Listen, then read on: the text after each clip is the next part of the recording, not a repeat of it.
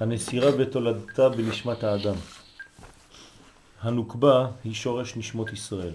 כשאנחנו מדברים על נוקבה אנחנו מדברים על מלכות. מלכות זה השורש של הנשמות שלנו. כלומר, אם שואלים אתכם מאיפה חצובה הנשמה, כן, היא חצובה, היא הבניין שלה מתחיל, כן, מהנוקבה. הנוקבה, נתאר את זה בצורה יותר פשוטה, אם, אם נדמיין לעצמנו כביכול חלק נוקבי של הקדוש ברוך הוא, זה כל נשמות ישראל. זה השורש של נשמות ישראל. כלומר, אנחנו כמו הנקבה ביחס לזכר, שזה קודשא בריך הוא. וכל נשמות ישראל זה בחינת נקבה ביחס לזה. זאת אומרת שהנשמות שלנו הן באות משורש מיוחד שנקרא נוקבד דזעיר אנפין. כן? אז uh, שיהיה מלכות. כלומר, יש פה כתר חוכמה בינה, זעיר אנפין, שזה נקרא בלשון הקבלה קודשא הוא, ומלכות. שזה הנוקבה דזה. נוק דזה. חלק הנוקבי, חלק הזכר והאורות.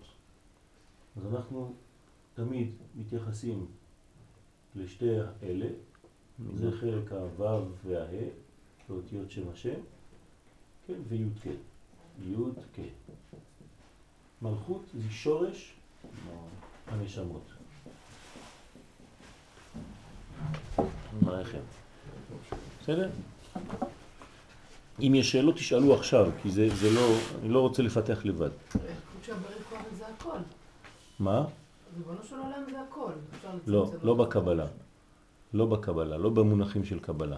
במונחים של, של דת, אז אנחנו אומרים הקדוש ברוך הוא. במונחים של קבלה, קודשא בריחו זה זעיר אנפין. הכל זה אינסוף. כן. שמה, הכל כן. זה אינסוף. שמה, שמה זה אינסוף ברוך הוא. זה כבר לא הקדוש ברוך הוא. כן? אז אנחנו קוראים באופן פשוט, מילולי, כי אנחנו צריכים לדבר ככה, לקדוש ברוך הוא, לאינסוף ברוך הוא, הקדוש ברוך הוא. אבל במונחים של קבלה, כן, כשמתחילים ללמוד קבלה לא מבינים, אומרים מה, הקדוש ברוך הוא יש יותר גבוה? כן?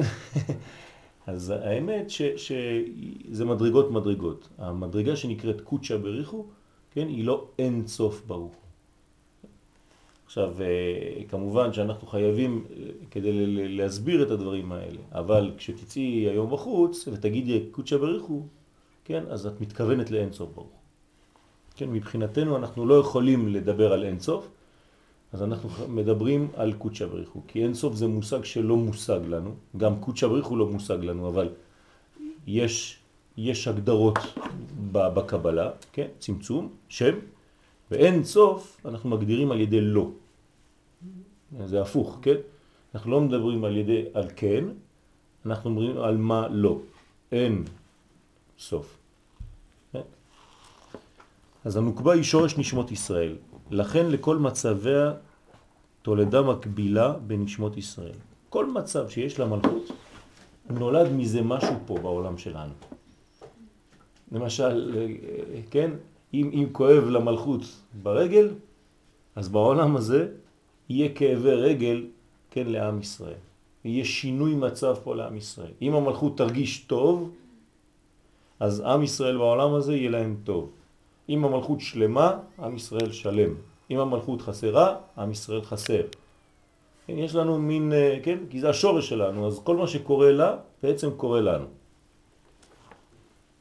דרך אגב, גם אנחנו, כן, פועלים כן. הפוך, כן. אבל אה, אה, על ידי מעשינו, אנחנו מייפים אותה ומכערים אותה במרכאות. כן? בגללנו ובזכותנו. יש לנו מין, מין אה, אה, רצו ושוב כזה בינינו, שזה אה, אחד משפיע על השני. כשם שהנוקבה בהיותה אחור באחור עם זה. אז יש מצבים שזה, כן, עכשיו מבחינתנו זה קודשא בריך הוא, בסדר?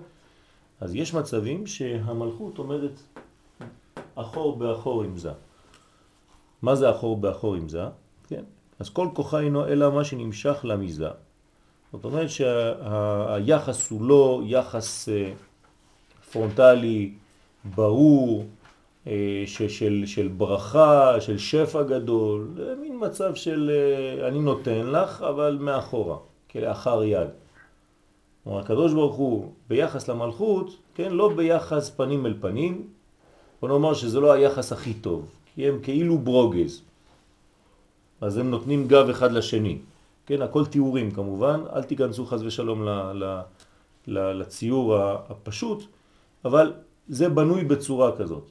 כלומר, כשאין פנים בפנים, כמו שאתה עם אשתך לפעמים לא פנים בפנים, כי אתה לא יודע מה, יש, יש משהו ביניכם, אז אתה לא מסתכל עליה בעיניים ישירות, אז חז ושלום יש מצבים שעוד לא, הבניין עוד לא שלם, והקדוש ברוך הוא עם השכינה עומדים במצב כזה. דרך אגב, זה חלק מהבניין גם, זה לא רק ברוגז, כן? זה חלק מהבניין, הבניין מתחיל בצורה כזאת.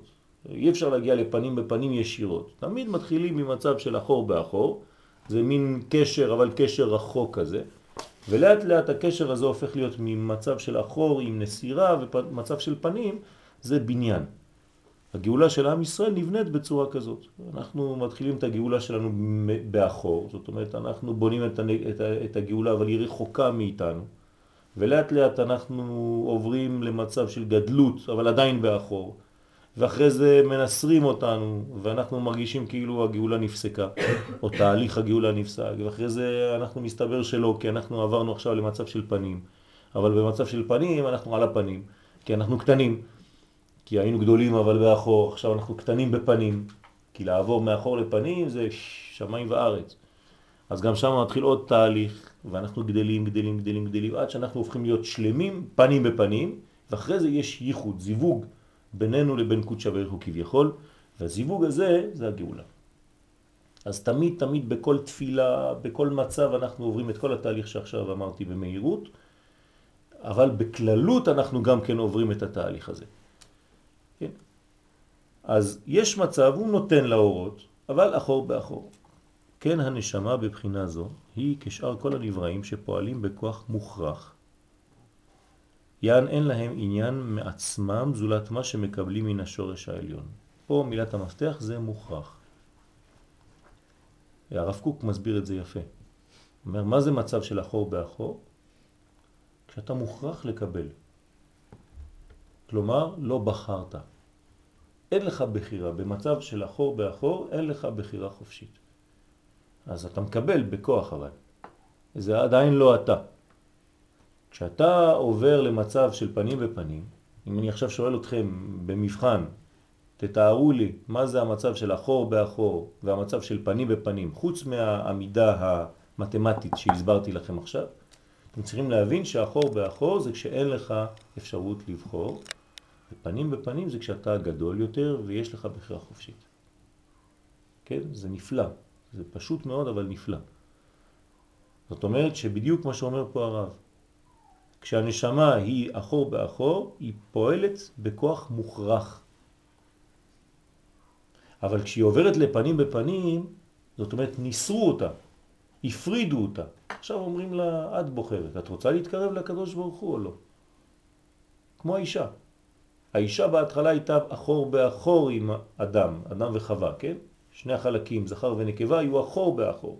מה היה חסר שם? בחירה חופשית. ברגע שהיה נסירה, והיה פה לשם אלוהים תרדמה על האדם, כמו שכתוב בבראשית, והאישן, והוא מנסר אותה, כן? אז כשהוא מתעורר, כן, לא כתוב, אבל כשהוא מתעורר, כתוב זאת הפעם. עכשיו, עכשיו אני, אם את באמת רוצה. אז האישה עכשיו בוחרת, כן, לרצות את הבעל או לא. אבל זה לא בכוח, לא כמו שהיה אז. דרך אגב, זה הכוח, בכוח הזה הוא גם משני הצדדים. כן, כי גם הוא היה קשור אליה. הנסירה דרך אגב הייתה בשבילו, לא בשבילה. כדי שהוא יבחר. לא כדי שהיא תבחר.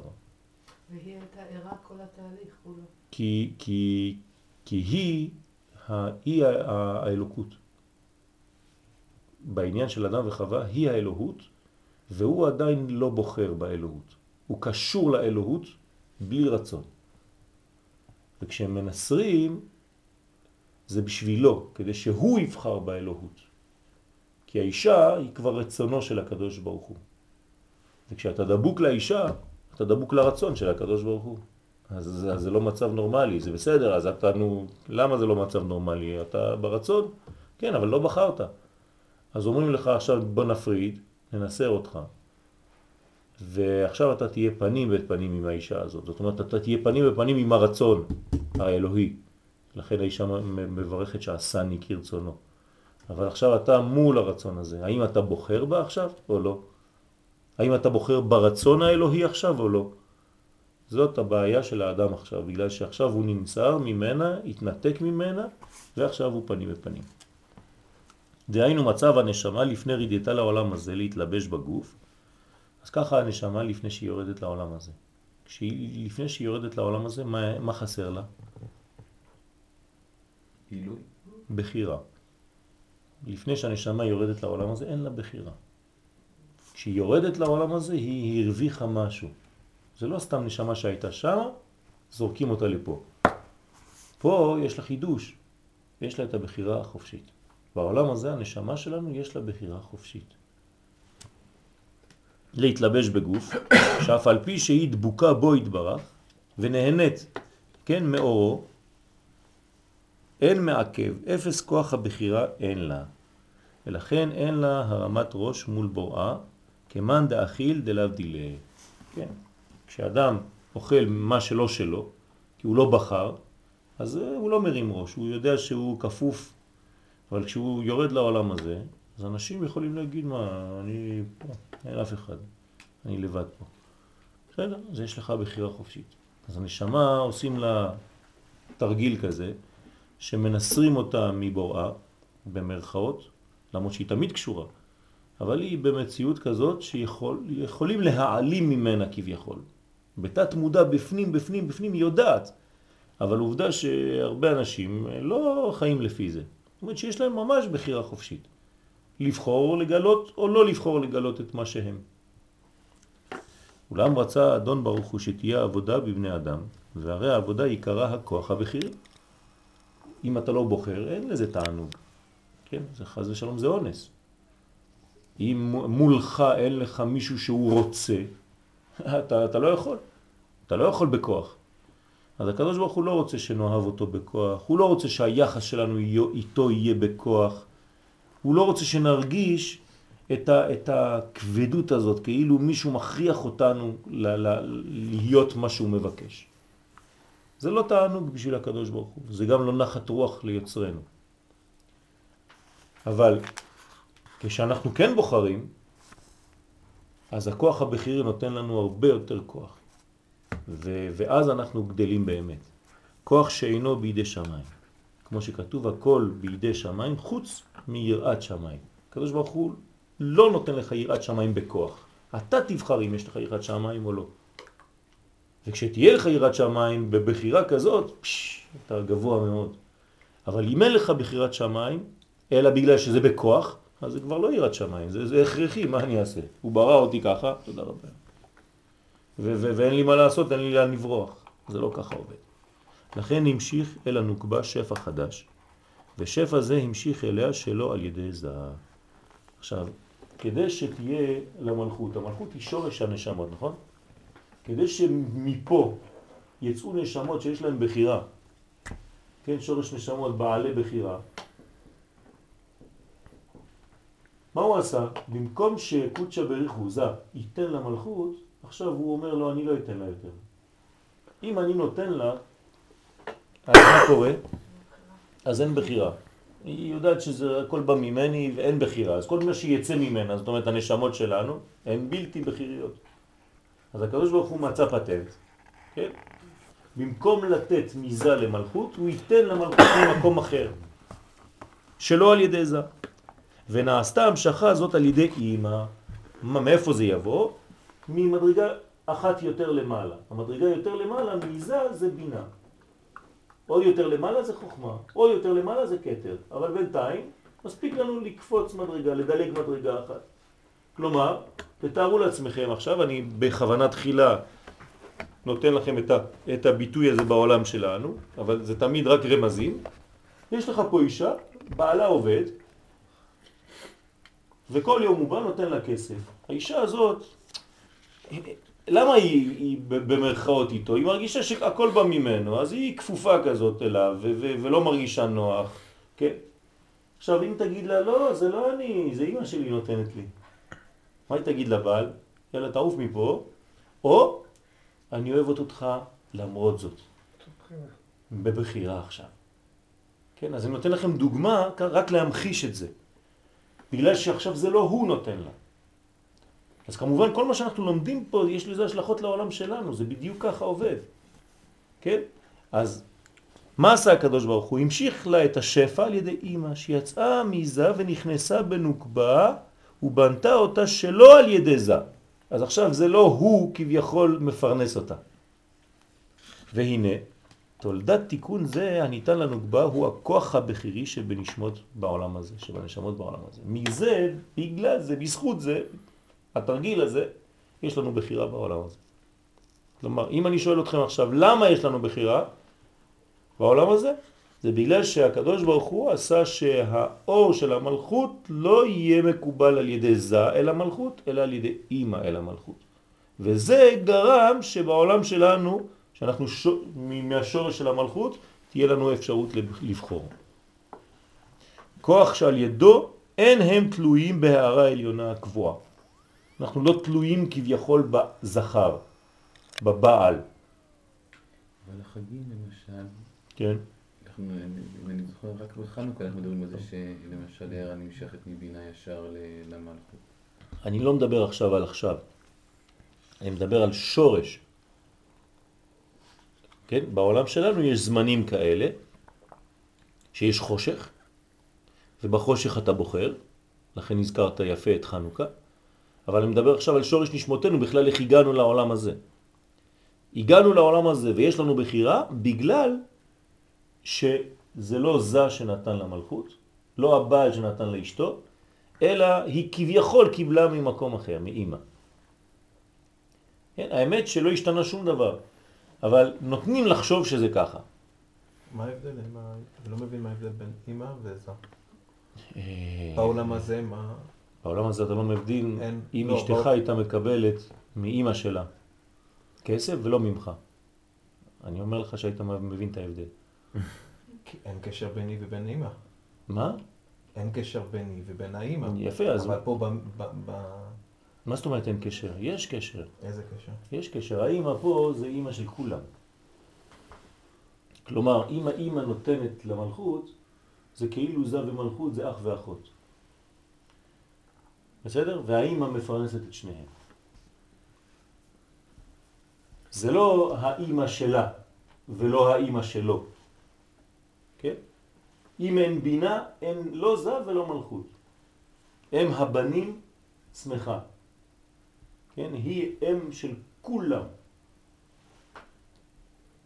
אז הדוגמה, לכן אמרתי לכם, אל תתפסו לדוגמה האנושית, כי, כי, כי זה לא כל כך פשוט. אבל האימא בקבלה, כן, היא אימא של כל המדרגות שיבואו אחר כך. קשר, אני חושב, הוא בבחירה שלך, בהשפעה שלך, בצורה שאתה יכול עכשיו לבחור איך להתנהג לאשתך.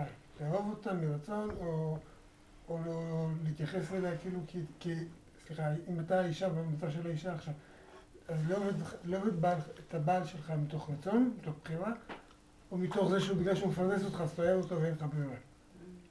לא, אבל פה מה, ש, מה שאני לא מבין, אתה כאילו, שאני כנשמה, אם אני לא, אם אני לא רוצה להגיד שזה מקדוש, מקודשה בריחו, כדי שתהיה כן, בריכה, כן. בריכה, ואז להגיד בחירה, משהו, כן. בחירה, ולהגיד משהו שיותר למעלה, יותר גבוה, מבחינתי זה תמיד קודשה בריחו, כאילו זה תמיד, זה תמיד ממנו, לא משנה דרך מה. כן, אבל זה, זה, זה נותן לך, זה נותן לך את הכוח של הבחירה. כשמדרגה היא מנותקת ממך ישירות, אתה בוחר. כשהמדרגה יותר מדי קרובה אליך, אין לך בחירה. בוא נגיד את זה בצורה אחרת. אה, עצם העובדה שנגיד האבא יותר מדי קרוב לילד ותמיד אומר לו מה לעשות, כן? הוא לא מתנתק ממנו, הוא לא מתרחק ממנו, אז, אז הוא חונק אותו. אז אין לילד ממש בחירה. אז כל שנייה הוא, הוא אחריו. עשית מנחה, פללת ערבית, עשית ברכה, נטילת ידיים, טה-טה-טה, טה-טה-טה, טה-טה-טה. אז הילד עושה. הוא עושה, הוא עושה, עושה, עושה, עושה, עד שהוא מגיע לגיל 14, 13, 14, אומר לאבא שלו, שיגעת אותי כבר, תעזוב אותי כבר, לא רוצה לעשות. אז פתאום האבא מתחיל, אה, כן, לא מבין מה קורה. למה? האמת, הוא צריך להיות שמח עכשיו, האבא. זה פרדוקס. למה הוא צריך להיות שמח? כי אם עכשיו הילד יעשה, זה הוא. לא בגלל שאתה אמרת לו. אתה אמרת לו לעשות תנועות. אבל, אבל הוא בסדר, זה היה רק חינוך, אבל אולי לא חינכת אותו כמו שצריך, כי לא הסברת לו את התוכן. אמרת לו לעשות מעשים. עכשיו, אם הוא יעשה, זה ממש בחירה שלו. אז יש שלב שאתה צריך להתרחק. כשאתה מתרחק, כן? למרות שהוא תמיד יקבל מההורים, אבל עצם המרחק הזה, של אפילו מדרגה אחת מרחק, כמו פה, מדרגה אחת מרחק ויש למעלה ממנו, זה כבר נותן לו עכשיו כאילו חופש, באיזה שלב, תנועה. באיזה שלב אתה מחליט שזה זמן טוב להתרחק? כשאתה רואה שהילד כבר מתחיל להיות גדול, והוא יכול מעצמו כבר להבין את הדברים, אבל בתנאי שגם החינוך היה ראוי, בין כה וכה אין לך אפשרות אחר כך. הרבה פעמים הילד מחליט בשבילך מתי אתה צריך נכון? להתרחק. זה כבר אין לך אפשרות שום דבר אחר כך. אתה תקפוץ, מה שאתה, לא, לא, לא, לא, לא עושה לך שום דבר. יש שלב שהילד בוחר את החיים שלו. וזה הכי קשה להורים להבין שאנחנו לא, אה, ה, ה, הילדים זה לא השייכות שלנו. שום דבר לא שייך לנו. זה חיים בפני עצמם. הם פה בעולם הזה, אתה זה החיים שלך, עכשיו הוא בוחר את החיים שלו. זה קשה מאוד לה- להורים, השלב הזה, המעבר הזה, הניתוק הזה. אבל זה משם שהילד מתחיל לגדול באמת.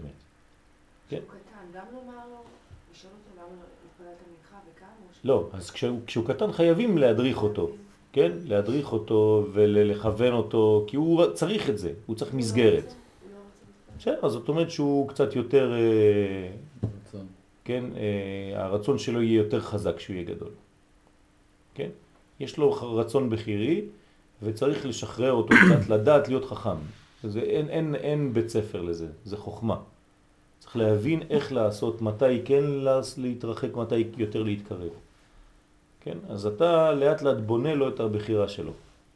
כן. כיתר הנבראים המוכרחים בכל מעשיהם. אז כמובן אותו דבר היחס, מה שאמרתי עכשיו זה הקדוש ברוך הוא ואנחנו. הקדוש ברוך הוא לא רוצה שכל יום, כן, הוא יתחיל לתת לנו מכות, התפללת זה, אז ספרת את העומר, לא ספרת את העומר, שפספסת יום, אי אפשר לסמוך עליך וזה. אז הקדוש ברוך הוא לא רוצה. שמעתם פעם את הקדוש ברוך הוא? שום דבר.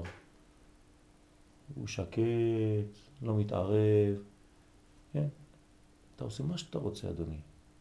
עד שאתה לבד, לבד, לבד בונה מערכת, ובגיל 20, 30, 40, או בגיל שלכם עכשיו, פתאום אתה מרגיש כזאת קרבה לקדוש ברוך הוא, ההוא אף פעם לא אמר לך כלום. תראו איזה, איזה חוכמה. זאת אומרת, הוא מדריך אותך, הוא כאן, אבל הוא לא מתערב לך בחיים יותר מדי. הוא נותן לך ממש את הבחירה, וכשאתה תבחר בצורה כזאת, אז ממש הקרבה שלך תהיה לאין ארוך הרבה יותר גדולה מאשר קרבה בכוח, של איזה אל כופה, כן? חז ושלום ש- ש- של הנוצרים. נמצא שכוח זה המתלווה אל הנשמה, מעת רידתה להתלבש בגוף, נמשך מן הכוח שנתנה אימא בנוקבה בעת הנסירה. וזה נקרא נסירה. כל מה שהסברתי עכשיו, כן, שהרב מביא פה, זה נקרא נסירה.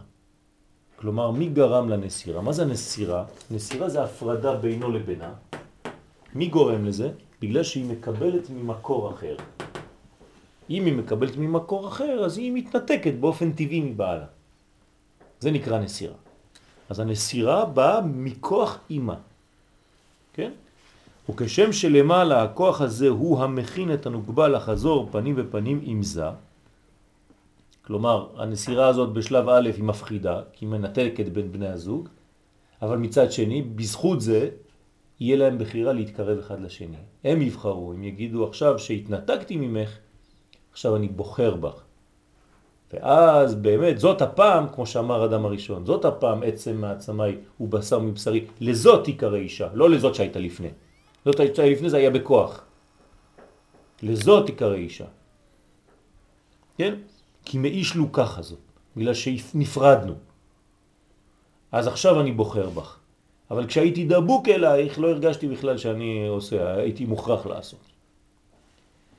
אז תמיד הגדלות זה כשאתה מתנתק. כשחותכים לך את חבל הטבור אתה מתחיל לגדול. כל עוד אתה דבוק לאימא, אז אתה עדיין ילד קטן, כן? כשניתקו אותך אתה מתחיל לגדול. אז פה לענייננו זה כשאתה מתנתק מזה ואתה מקבל ממקור אחר. הוא אומר בעצם שהיא, שהיא נלקחה ממנו, זה מצחיק. כל עוד היא הייתה מחוברת אליו, אז הוא לא היה לו בחירה. נכון. ברגע ש... אבל ממנו נלקחה. נכון. עכשיו, בגלל, ש, בגלל שמפרידים את הדברים, אז יש, כן, בעולם שלנו זה, זה, זה פשוט. אנחנו, יש לנו מלא דוגמאות לזה. כשאתה יותר מדי קרוב למישהו, אז אתה לא יודע בכלל שהוא פה. ולפעמים הוא נוסע רחוק. ואז כשהוא נוסע רחוק, פתאום אתה מרגיש כמה אתה מתגעגע, כמה הוא חסר לך, כמה הוא חשוב, כמה זה. כן? בעולם שלנו זה פשוט, כל יום יש לנו את הדברים האלה. אז זה בדיוק אותו דבר. מי גרם לאהבה? הניתוק. אז זה, זה פרדוקס. דווקא כשאתה מתנתק אתה מתחיל להתגעגע. כשזה היה דבוק אליך, לא, לא שמת לב בכלל מי היה לידך. כן, אז אומרים לך, אז בסדר, אז אולי נעשה איזה תוכנית התנתקות. כן, אתה, אתה תבין שתוכנית ההתנתקות היא תעזור לך לרצות יותר. כן, כן, זה מה שקרה לנו פה גם בתוכנית שלנו, של ההתנתקות הזאת. כן, התגעגענו יותר וראינו את חשיבות ארץ ישראל, ועכשיו אנחנו מפנימים, וגם אלה שהיו בעד, כן, ושתקו כשהרביצו למתנחלים, עכשיו הם בוכים, הם אומרים, וואי, איזה אלימות יש לשוטרים. כן? פתאום הם מרגישים מה זה אלימות או דברים. כן, בצורה אחרת, בסיפור אחר והכל, אף פעם לא ראיתי אלימות כזאת. כי לא היית בגוש קטיף. כן, אז לפעמים ההתנתקות גורמת, וזה לא לפעמים, זה תמיד עובד ככה, שאנחנו נרצה יותר ונאהב יותר ונתגעגע. אז פה גם כן יש עוד מילת מפתח, זה געגועים. ההתנתקות גורמת געגועים. כשאתה נפרד, מה? זה הסוד של הרווח. כן, זה הגעגועים, זה הסוד של המתח שברווח, שבין האוהבים. זה נקרא געגועים. בסדר? הגעגועים האלה נולדים מעצם ההיפרדות. אז אחרי ההתנתקות יש התכנסות. ברוך השם. כן תולדתו בנשמת, בנשמות, הוא הנותן היכולת ביד האדם להינתק מכוחות הטבע השולטים עליה, על ידי הגוף שהוא סוד האחוריים. אז בעולם שלנו זה אותו דבר, כן? אתם רואים, הוא עושה פה הקבלה בין מה שהיה לפני לבין מה שיש עכשיו. מה מנתק אותנו כביכול מהקדוש ברוך הוא? החלק הגופני שלנו. זאת אומרת, אנחנו בתוך מעטפת גופנית ש, שמנתקת אותנו, אנחנו יכולים לא לראות את השם. אז זה תוכנית ההתנתקות שלנו, ומפה יש לנו בחירה חופשית אמיתית. לא רואים את הנשמה שלנו. כן, בדיוק. שהוא סוד האחוריים. אז זה נקרא אחוריים. כן? כל פעם שאנחנו מדברים על אחוריים, אנחנו מדברים על העניין הזה. לשוב פנים בפנים עם בוראה. אז אנחנו, זה נותן לנו כוח לחזור. להיות כל מעשיו על דעת יוצרו ולא על דעת יצרו. ובאמת זאת עבודתו של אדם כל ימי חייו, להחזיר נשמתו פנים בפנים עם בוראו. כשנחזור פנים בפנים עם בוראנו, ממש בבחירה חופשית, והקדוש ברוך הוא, אני רוצה להיות איתך פנים בפנים, אני בוחר עכשיו באהבה הזאת, זהו, זה, זה העבודה הרצינית. שבכוח הבחירה שבידו מוטל עליו להתנתק מכוחות הרע המסמיכים דעתו של אדם על כוחות הגוף. עכשיו, איך עובד דבר כזה? זה לא שנותנים לך התנתקות וזהו, עוזבים אותך בחלל. לא. הקדוש ברוך הוא נותן לך מלא דברים מסביב. יהיו לך שיעורים, יהיו לך כל מיני דברים ש, שיום אחד תתחיל להתקרב, כן? ו- ו- ואז ת- תתחיל לבחור לאט לאט ללכת לסמינרים לבד, כי אתה מרגיש שאתה התנתקת ועכשיו אתה רוצה. כשהכריחו אותך לא רצית, אבל כשזה בא ממך עכשיו, התענוג שלך הרבה יותר גדול, וגם התענוג שלו, של הקדוש ברוך הוא יותר גדול. כי עכשיו זה כבר לא אונס, הוא כבר לא אונס אותך. כבר, אתה כבר מבין שזה, שזה גדול, שאתה לא רוצה לפספס משהו כזה גדול. ומצד שני גם נתן את היצר שכל הזמן מנסה להכשיל אותך גם אם אתה רוצה. כן, זה צריך לדבר על זה גם, מי זה אותו יצר הרע. כן, זה לא מלאך ש... כשהקדוש ברוך הוא בורא, מלאך שבא לחבר אותך. כן? כי אם לא, אז אין לך שום, אה, שום אחריות על נגיד הדבר. שהגעת מתוך בחירה, כן. ובכל זאת, בכל זאת יש לך קשיים, אבל זה אתה. אתה מייצר את זה. זה לא איזה מלאך חיצוני. אתה מייצר את ההתנתקות שלך אפילו תוך כדי התקרבות. כלומר, כשאנחנו מתקרבים, חוזרים בתשובה, יש לנו עדיין ימים שאנחנו בורחים עוד פעם. כי זה לא התקרבות שהיא כל הזמן באותה, כן? יש לנו בהתקרבות הזאת גם נפילות. כן, הנפילות האלה, אתה מייצר אותן. לא איזה מלאך חיצוני שנקרא יצר הרע. אין דבר כזה. זה אתה. אתה מייצר את הרע הזה. כי, כי אה, יש לך חולשות עדיין, ועוד אתה לא עוד לא בנוי כמו שצריך, אז לפעמים אתה יורד. אבל הירידה הזאת, אחרי זה אומרת לך, אתה עוד פעם התנתקת. אז אתה מתקרב עוד יותר חזק מאתמול ושלשום. אז כן, בעלי תשובה יש להם כוח אנרגיה יותר חזק מאחרים. כן, בעל תשובה משגע אותך, אתה כבר לא יכול להיות בשקט איתו. כל הזמן רוצה ללמוד, כל הזמן רוצה זה, כל הזמן... אתה כבר במרכאות באיזה מין מהירות, אה, שיות, הגעת לאיזה מהירות, והוא משגע לך את המוח כל הזמן. אין שיעור היום? יש עוד שיעור? מתי שיעור? כל הזמן צריך משהו. יש לו פעילות בלי, בלי זה, כמו איזה מין, אה, כן, קופצן כזה. אז זה באמת בגלל שהוא נפל. הנפילות שלו הם היו לצורך עלייה. אבל לא לחשוב שיש איזה מלאך חיצוני שבא ואומר לנו לא, אל תתקרב לבורא. אין דבר כזה, זה הכל מעצמנו. כי אם היה מלאך כזה, אז אין לך אחריות על הבריחות שלך. אז מי יכול במרכאות יש לך להעניש אותך? אחריות, אתה צריך להילחם בו. צריך לא. להתגבר עליו. לא, אבל זה לא עובד ככה. זה דבר חיצוני, זה מבחוץ. מה אתה רוצה? הקדוש ברוך הוא, הוא בא. כן, זה לא עובד ככה. הקדוש ברוך הוא אומר לא, אתה מייצר את זה. הוא התחיל. צריך לעבוד עם שני יצרים, זה לא אתה, אתה לא צריך לעבוד. זה, זה אצלך. אין, דבר, היצר הרע הוא לא חיצוני. כן? אתה מייצר. לכן נקרא יצר הרע. אתה מייצר אותו. אתה שוקי ואני יואל. אנחנו מייצרים את היצר הרע שלנו. כן? זה לא איזה מלאך שבא מבחוץ. אין כוחות רשע בעולם? לא. יש רק מיעוט של אור. רשע זה לא קיים, זה לא מציאות. תייצר לי חושך. יפה. אתה מבין? זאת אומרת, כמה שאתה פחות באור, אתה מייצר, בזה אתה מייצר חושך. אבל אין דבר כזה, זה לא מציאות חושך. זה רק מיעוט של אור. לפני השטן וכל הדברים שום. דבר, זה אצל הגויים, אין לנו אצל היהדות. שטויות ומיץ עגבניות. שטן זה כשאתה סוטה מהדרך, זהו. כלומר, אתה פחות באור. אז זה נקרא שטן, מלשון סטייה. בסדר? אבל אין כזה עם קלשון וזה, תשכח. זה רק בקלוב מדיטרנה, כן? יש אחד עם קלשון כזה, שלוש אה, כוח סוס. עם זנב וצבע אדום ו... כן, צוחק וצ... שטויות במיץ עגבניות, אין דבר כזה ביהדות. אבל למה בעצם? למה, צריך להגיע ל- לסיטואציה הזאת של הנפילות האלה? למה אי אפשר פשוט באמת... אה, כי, כי אין לך בחירה חופשית, אם אתה לא נופל, אתה לא, אתה לא קם. אבל הרצון, יש רצון להיות דבוק כל הזמן לאור וללבן ולטוב. נכון, אבל העובדה ש, שיש קשיים. אבל העולם הזה בנוי בצורה כזאת שהוא מעלים. למה נקרא עולם? כי הוא מעלים את האור, הוא מעלים על האור. כדי שממש תבחר את המנגנון הזה, שיהיה לך מנגנון שבחירה אמיתית. כשיש תובנה לזה שהנפילה משרתת, זה לא מושך יותר כן להגיע למקומות שבהם אתה נופל? לא, או נותן לך לגיטימציה לא. ליפול? לא, זה לגיטימציה אה, בדיעבד, אבל לא לכתחילה. כלומר, כשנפלת, אל תגיד, זהו, נפלתי, אני אבוד. באה החסידות ואומרת לך, לא, נפלת, תקום עכשיו. אה, רטרואקטיבית זה היה חלק מה, מהבניין שלך, אבל אל תלך עכשיו בכוונה תחילה ליפול. כן? האומר, אחטא ואשוב, אחטא ואשוב, אין מס- מספיקים בידו לעשות תשובה. הקדוש ברוך הוא לא יאפשר לך לעשות תשובה אם אתה משחק עם המשחק הזה. תיזהר. אבל כשאתה נופל, אתה נופל. אבל אל תשחק במשחק הזה. כן, למדתי בשיעור שאם אני אפול אני אעלה קצת יותר גבוה אחר כך. כן? אל תשחק עם זה. שבתאי כן, זה נכון, זה, זה השבתאות. זה מה? של תיעוד. שבתאות.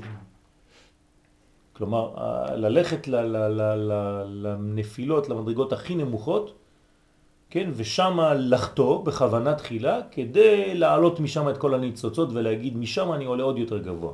כי למדתי שחלק מתהליך הבניין זה הנפילה. אז בוא ניפול. כן? אז חז ושלום צריך מאוד מאוד להיזהר. לא, לא לשחק במשחק המסוכן הזה. כי מי שנופל לשם לא קם. שבתאי צבי, כן? את לא, לא מכירה אותו? טוב, אז אה, יאיר יספר לך, בעזרת השם. ואחד היה שלט. ב... טוב, שהוא סוד האחוריים כנ"ל, ולסמוך דעתו אל הקדוש ברוך הוא בסוד פנים בפנים. זה היסטוריה, זה כבר היסטוריה, זה כבר שיעור היסטוריה. איזה עולם זה? כן. אנחנו באים ממלכות האצילות. הנשמות שלנו, אמן.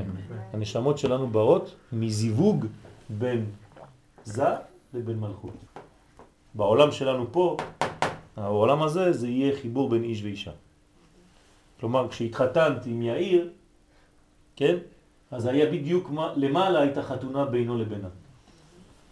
באותו זמן, בחופה. מה שעשיתם פה, היה שם. וכשבעזרת השם יהיה לכם פה ילד גשמי, זאת אומרת שמלמעלה היה גם זיווג שהוליד לחם רוחני, ילד רוחני, כלומר נשמה. אז הנשמה, בזמן שאתם פה מביאים גוף, מלמעלה יהיה גם זיווג שיביא לכם נשמה להיכנס באותו גוף. אבל לא רק גבר ואישה, כל זיווג. כל זיווג. כל זיווג. נכון. אז אתה עכשיו מרחיבה יותר, אבל זה נכון, את צודקת. כל זיווג מוליד משהו, כן. הכל, כל העולם הזה זכר ונקבה. בכל דבר יש זכר ונקבה. מי שלא מתחתן, אז גם לא, לא זוכה להביא את הנשמה. נכון. לכן קשה מאוד, כתוב העניין של מי שלא נשוי, יש לו בעיות אה, רציניות בחיים. זאת אומרת, הוא לא עושה את העבודה, הוא לא ממעיט, ממעט את הצלם. אין לו. גם את הפוטנציאל בכלל לבחור. יש לו את הפוטנציאל לבחור, אבל זה במדרגה אחרת, כן? צריך להבין את זה. יש, יש אה, עבודות אחרות, כן? חוץ מזה. כלומר, אה, נפשי חשקה בתורה. יש מדרגות כאלה, כן? שהנפש רוצה תורה. אה, אז היא מתחתנת כביכול, כן, עם מדרגות גבוהות. אבל מי שבאמת ממעט את הצלם בעולם הזה ולא נשוי, לא מתחתן, אז הוא, כן, באופן פילוסופי אפשר להסביר את זה המון, כן, מה שעושים הכמרים שלא מתחתנים.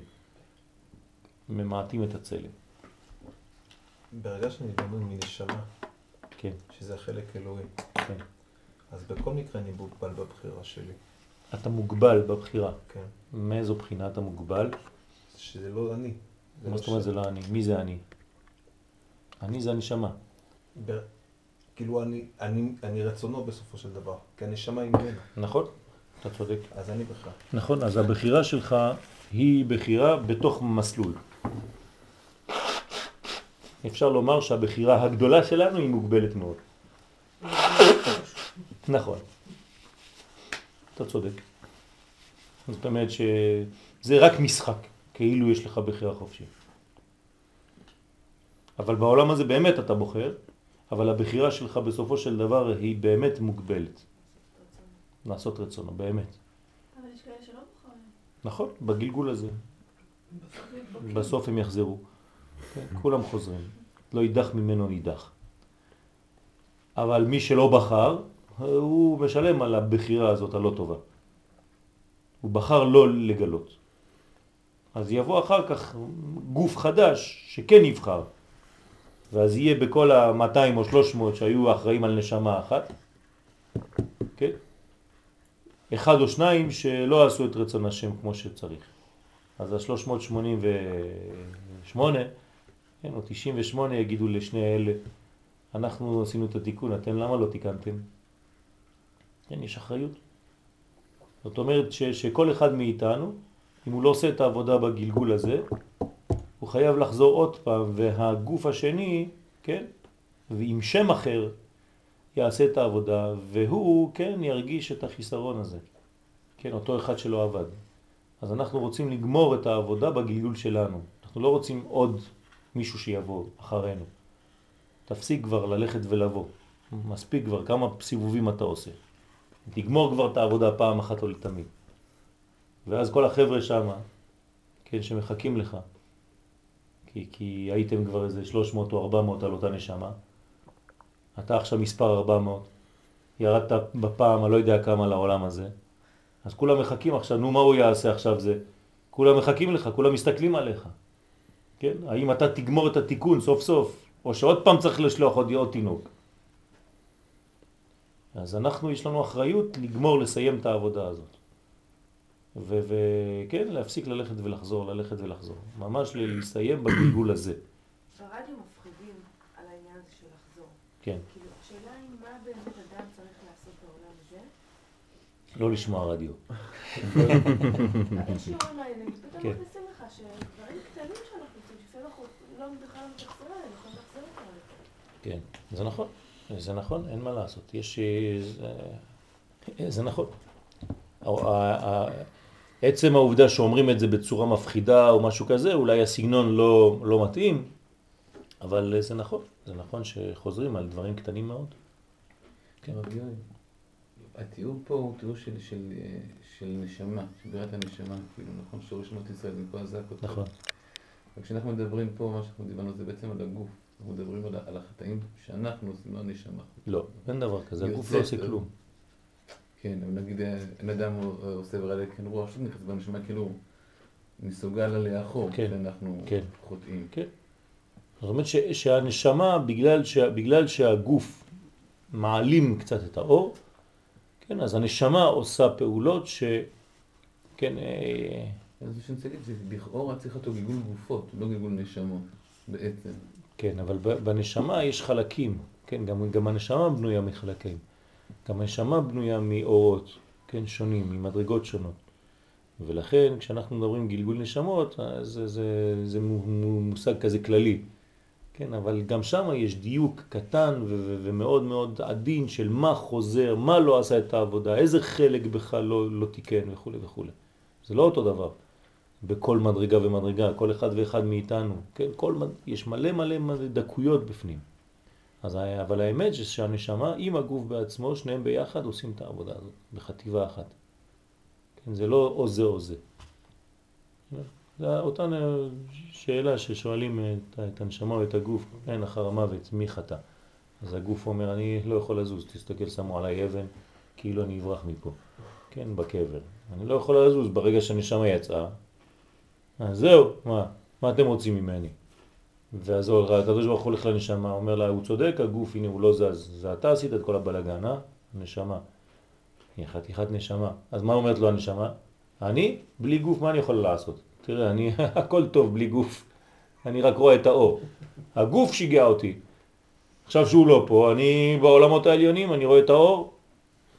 אבל אז היא גם לא יכולה לעשות כלום. נכון, אז זה מה שהיא אומרת, לא עשיתי כלום, זה לא אחריותי.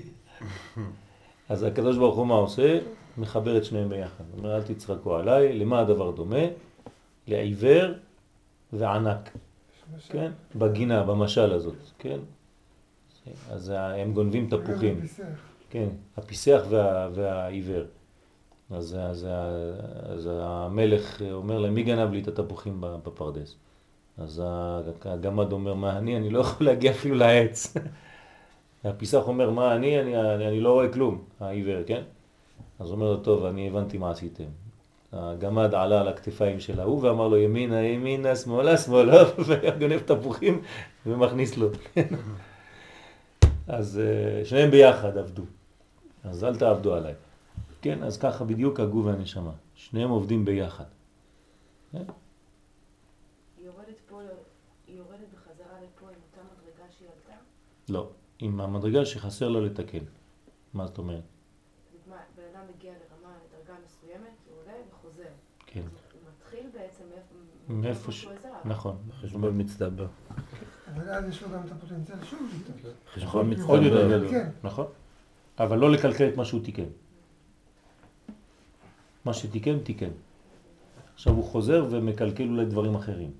אז מה, הנשמה מתפצלת. נכון, זה לא פיצול, אבל זה חלקים, כן. חלקים של נשמה. יש לך את הדף הזה, אתה יכול לחלק אותו ל-200, נכון? חתיכות קטנות. כל חלק שתיקנת נשאר שם למעלה, וחוזר רק החלקים שעוד לא תיקנת. עד שיכלו הנשמות שבגוף. ואין תיקון זה נשלם אלא על ידי המיטה. אז התיקון הזה, כן? נשלם על ידי המיטה, שאז במותו של צדיק הנשמה מתנתקת, כן? מאחרוני כוחות הרע ששלטו עליה על ידי הגוף.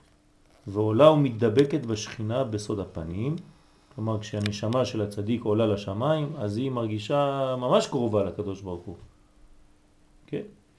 לעומתה גם הקדוש ברוך הוא מניח את כל עסקיו שבסוד האחוריים הוא פונה אליה בסוד הפנים להטיבה כמעשיה. תראו איזה יופי איך הרמח"ל, כן, אומר שהקדוש ברוך הוא מתפנה כביכול לכל אחת ואחת כאילו הוא קיים רק בשבילה. אז יש מין חיבור בעליית הצדיק לעולם הבא. אז זה לא אומר שאנחנו צריכים להתאבד, כן, כדי חז ושלום לזרז את התהליך. הפוך, אנחנו צריכים לעשות את העבודה הזאת שאנחנו עדיין בגוף, זה כל החוכמה. לבחור כשאתה בהלם, לגלות את האור כשאתה בחושך. זאת העבודה. שאלות?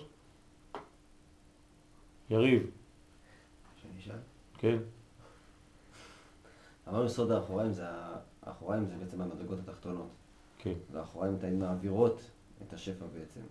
ופה בעצם האחוריים זה לא הכי טוב, כאילו הפנים זה הרבה יותר טוב. נכון. אז איך זה מסתדר בעצם עם ה... לא, זה שני דברים שונים. האחוריים זה כשאתה מעביר ממצב למצב, אתה עובר דרך האחוריים. כלומר, מה ששואל פה יריב זה שהחלק האחוריים בספירות זה נקרא החלק התחתון שבספירות. פנים זה החלק העליון שבספירה, אחור זה החלק התחתון.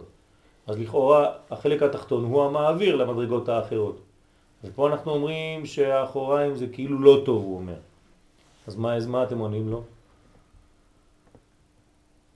למה החלק התחתון מעביר? הוא צודק. למה הוא מעביר? למה דווקא החלק התחתון מעביר, שנקרא אחוריים? כי שמה מה יש? יפה מאוד. זה בדיוק מה שאמרנו. אז זה בדיוק אותו דבר, אין בכלל סתירה. זה דווקא בגלל שהחלק התחתון הוא ממעיט את האור, ושם הבחירה האמיתית, אז משם דווקא זה עובר. לא מהפנים שזה בהכרח, בכוח. כן? בסדר? אבל הפנים זה אחרי הבחירה. הפנים זה אחרי הבחירה. זאת אומרת אתה חוזר. כשהאחור הכריח אותך לעשות משהו, כן? האחוריים זה היה הכרח, כשהיית התנתקות מהמצב הזה, אז בחרת. כשבחרת, זאת אומרת שעכשיו הפנים נכנסו לפעולה, אבל הם משתמשים באחור הזה כדי להמשיך את השפע. אז הבחירה עצמה הייתה באחור. הבחיר, שורש הבחירה זה בגלל שהיית באחור. כלומר, שהתנתקת מהאחור, שעברת מאחור לפנים. בסדר? אבל זה מעבר בהכרחי. אוקיי. כשלמותו של זהו הוא כפרצוף בפני עצמו, זה הנוקבה. אנחנו עכשיו לא עובדים על הנוקבה, נכון? אז כל הנושא העיקרי זה הנוקבה. תסתכלו בכל ה... השמות שם, כולם נוקבה. אז זון מתגדלים ביחד. זאת אומרת פה, שני אלה, זכר ונקבה, הם מתגדלים ביחד, כמו אח ואחות. כמו בעל ואישה. אנחנו גדלים ביחד, צומחים ביחד. כי תמיד אין שלמות הזכר אלא בנוקבה שלו. אדם לא יכול להגיע למדרגה שלמה בלי הנקבה, ששייכת לו ממש. זאת אומרת, אין זכר בלי נקבה, אין דבר כזה, זה לא עובד, זה לא יכול לחיות. כמו שאין ז... נקבה בלי זכר כמובן. תמיד שניהם ביחד. אבל הוא צריך לה יותר אשר היא צריכה לו. זה, זה, זה, זה כלל בעולם. כן, קשה יותר מאוד לגבר לחיות לבד בלי אישה מאשר לאישה בלי גבר. ואפילו, ואף על פי שבאמת הם שני פרצופים בפני עצמם, כן, הזכר והנקבה, וגם יש להם תיקונים בפני עצמם, הנה יש עניין אחד שבכל זמן מן הבניין של זה נמצאת הנוקבה עמו. כלומר, תמיד שזה הוא בתהליך של בנייה או בניין, הוא מעביר לנוקבה את כל מה שהוא מקבל. כן, בעולם שלנו זה כשאתה חוזר מלימוד אתה צריך להמשיך עם האישה. כן, לשדר לה את מה שאתה קיבלת. כן, במילים הכי פשוטות של היום זה תקשור בין בני הזוג. זאת אומרת, אל תנתק את הדיבור ביניכם. זה שאחרי 15-20 שנה של חתונה אתם עוברים בבית כאילו אחד הולך ליד השני רואה אותם. רק, רק מסתכלים אחד על השני, כבר לא מדברים. כן? זה חז ושלום סכנה. כי אין כבר חיים, אין כבר דיאלוג, אין כבר מעבר של אורות. אז זה כמו שני זרים שחיים באותו בית. זה לא טוב, מצב לא טוב. אז צריך תמיד, כן, להעביר לנוקבה את מה שאתה מקבל. דרך אגב, כל הזוגות שלא עובדים טוב ביחד זה בגלל שהוא מתנתק. הוא מקבל ממקום אחר, כן, מאור אחר, או היא מקבלת ממקום אחר, ואין כבר יחס ביניהם, הוא לא צריך אותה. כן?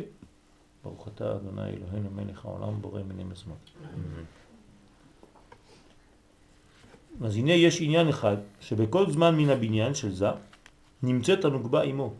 הוא נבנה והוא בונה אותה. והוא שבעיבור זה הוא ג' ספירות ונוקבה רביעית על היסוד. מה קורה בעיבור? הרי הגדילה, תהליך, תהליך, הגדילה זה שלוש מדרגות, עיבור, יניקה ומוחין. גדלות, אותו דבר, או מוחין. אז יש עיבור כמו תינוק בתוך הבטן, אחרי זה יש יניקה כמו תינוק שהוא שותה חלב מאימא שלו, ואחרי זה שהוא גדול. אז ככה אותו דבר בגדילה הזאת של זה. בעץ חיים יש שער שלם על איך הם נולדים ואיך הם גדלים. אז כשזה נולד, כשהוא בעיבור, אז הוא ג' ספירות ונוגבה. אז ממה הוא בנוי? כן, זה כשהוא נולד, יש לו שלוש ספירות והנוקבה, תמיד היא איתו. היא עדיין לא קיימת, אבל היא נמצאת גנוזה בתוכו. כן? אז הוא ג' ספירות ונוקבה רביעית על היסוד. ביניקה, כשהוא עכשיו עובר ליניקה, הוא כבר נולד. איזה ג' ספירות? מה זה הג' ספירות של זה והנוקבה? יפה. כלומר, אין לו, אין לו בניין אחר. כן?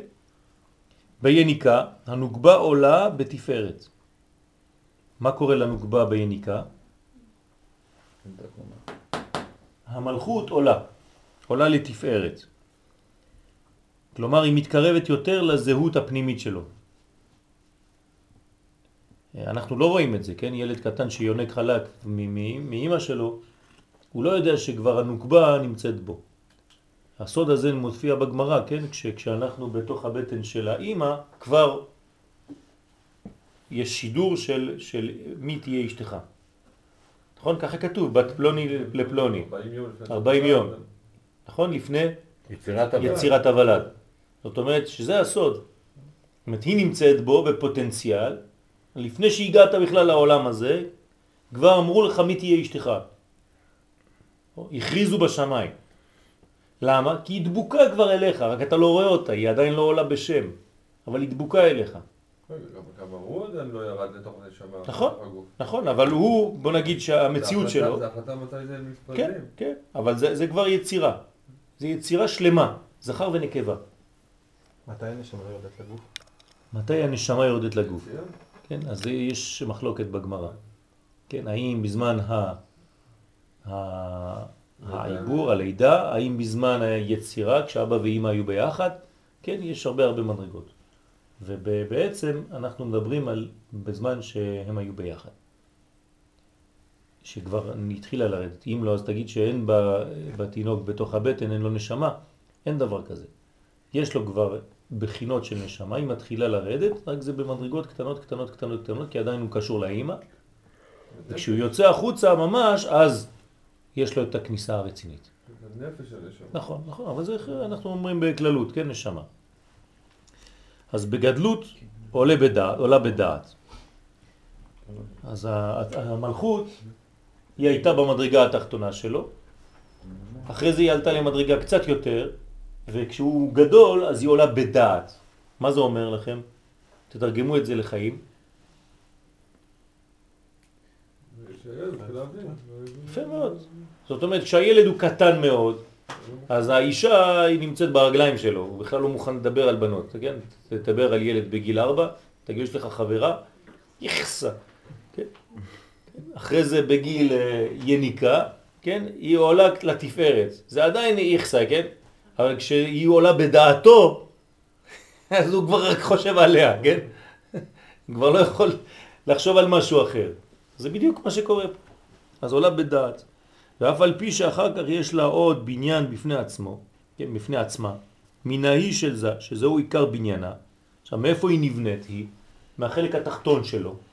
כלומר, מן ההיא. כי איפה היא הייתה קשורה המלכות? בעטרת היסוד. דזה. כן, המלכות, השורש שלה זה בעטרת היסוד. כן, אז הוא, הוא, היא נמצאת אצלו בכוח, תמיד. הנה היא מצאה זה עמו, בכל עילויו אינו אלא להשלים עניינו, ענייניו בכלל. למה? כי בחלק התחתון שלו, נכון? האישה היא החלק התחתון של הגוף, של הגבר. מה זה אומר במציאות? שהאישה היא המאפשרת לך להיות הרגליים בעולם הזה. כשאתה רוצה לעשות משהו, איזה בניין בחיים שלך, מי באמת יאפשר לך לעשות את זה? האישה. אומרת, היא החלק התחתון שלך. לא חס ושלום, כן, חלק תחתון מלשון אה, אני העליון והיא התחתון, לא, הפוך. היא מאפשרת לך את הבסיס לעשות, להיות מציאותי, להיות רציני בעולם הזה. לא להיות איזה מרחב בשמיים. להיות מרחב בשמיים זה הכי קל. הכי קל. כן, אה, הייתי באיזה שבוע שעבר באיזה מקום שם, אז היו מלא כמה כאלה שכל היום אה, לא, לא עובדים, לא עושים כלום. רק ב, בישיבה, לומדים, לומדים, לומדים. אשריהם, יש להם מדרגה שהם יכולים לעשות את זה. אז בצחוק ככה אמרתי להם, אתה גם בתיבת נוח? כל אחד בתיבת נוח. כלומר, אין להם בכלל קשר לעולם הזה בכלל. אז זה, זה סכנה גם. כן? אז... מי, מי מאפשר באמת אה, מצב כזה? האישה. האישה היא הרגליים. האישה היא מביאה אותך למציאות. אז צריך תמיד לשלב ולדעת שהאישה היא מעמידה אותך. היא כוח המעמיד בעולם הזה. אז זה נקרא שהיא משלימה ענייניו. שהוא ראש והיא סוף. אל תזלזל בסוף, כי הסוף הוא המעשה. אתה ראש, נו אז מה אם אתה ראש? ראש בלי רגליים זה סכנה גדולה. גם רגליים בלי ראש זה סכנה גדולה. אבל צריך שילוב ביניהם. ולכן תמיד צריך דיאלוג בין הראש לבין הרגליים. הראש שלי צריך לדבר עם הרגליים שלי. ולומר לרגליים, כן, מה לעשות, והרגליים מבצעות. וכל תיקון שלוקח, הרי אין התיקון שלו נשלם. מה? בגלל זה חשוב כדורגל. כן, זה הראש ברגליים. כן, וכל התיקון, הבעיה שמשחקים עם הכדור, זורקים אותו ממקום למקום. זה זריקת הראש. לא, לא זורקים. לא זורקים. לא זורקים, מכוונים. מכוונים. יש כוונה. יש כוונה. מנסים לשים אותו במקום הנכון. כן. הבעיה שתמיד כשנוגעים בראש, מיד נפרדים ממנו. לא רוצים לתפוס אותו. טוב. וכל תיקון שלוקח, הרי אין התיקון שלו שנשלם, אלא בא. האישה משלימה את התיקון של הגבר. בלעדיה אין תיקון. שהיא הסוף שלו. זה נקרא הסוף שלו, זאת אומרת הביצוע, המלכות, התכלית. וזה מה שמרוויח מיד אחר תיקון השבירה, להיות זון הולכים ביחד תמיד. כלומר, מה קורה אחרי השבירה? מה, מה הרווחנו מהשבירה? שהם ביחד אחר כך. אחרי הברוגז הגדול, יש שולם גדול. ו- ואז הם הולכים תמיד ביחד. אז מסתבר לך שהשבירה הייתה דבר טוב. אחר כך, כן? אבל כשזו הייתה שבירה לא היה נעים.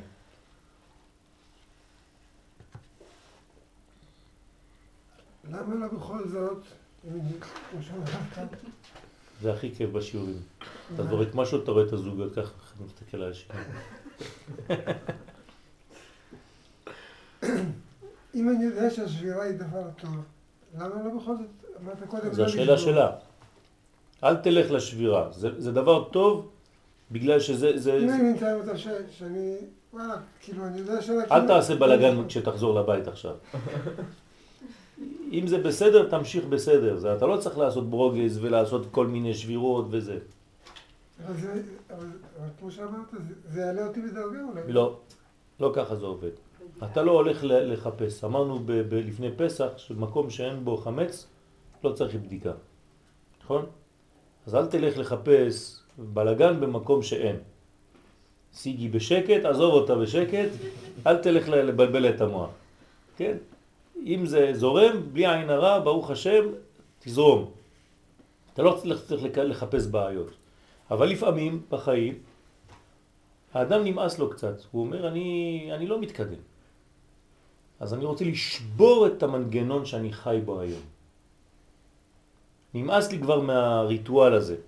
כל יום אני קם בבוקר, הולך לעבודה, וזה אולי אני צריך לעשות גם משהו אחר בחיים. ואז זה נקרא שבירה. זה לא, לא חייב להיות איזה מין משבר שאתה ברוגז עם כולם. אבל אתה עושה שינוי דרסטי, אתה רוצה לעשות שינוי בחיים שלך. זה גם נקרא משבר. זה משבר של הסיטואציה הקודמת, מוסכמה. יפה. לעבור למצב אחר. וזה אתה יכול לעשות גם בלי לריב, בלי להיות ברוגז, בלי לשבור כלים, בלי שום דבר. זה נקרא מעברים. לידה זה לשבת על המשבר. כן, נכון, לשבת על המשבר. אתה יולד, אתה מוליד מדרגה חדשה. שאלה. ישר. אה, אמרת שהמלכות, השורש שלה זה בעטרת היסוד. נכון. לי ככה חקוק בזיכרוני מהשיעורים, שהשורש של המלכות זה ברגע. כן, יפה. זה השורש האמיתי, הפנימי שלה. אבל איפה היא דבוקה במציאות כשהיא מופיעה? לפני שהיא יוצאת לפועל, היא דבוקה בעטרת היסוד של זה. משם, כן, היא תצא החוצה. לכן הוא אומר בשר מבשרי. כן? זאת אומרת שהשורש שלה הרוחני הוא ברדלה, ברשע דלית ידע, את צודקת, אבל ההופעה שלה בעולם שלנו היא תמיד דבוקה לזה. כי היא באה איתו, בשבילו. אז בחיצוניות אתה מתכוון? כן, בחיצוניות, זאת אומרת בגילוי. בסדר? חיצוניות זה גילוי. כלומר, ירדת לעולם הזה כדי לטפל ביאיר. היית דבוקה בו, כן? וכל עוד היית דבוקה בו, אז זה, הוא לא ראה, כשנפרדת ממנו הוא פתאום ראה. ואז התחברתם. הידיעה של כל הדברים האלה היא... היא מוסיפה הרבה. כן,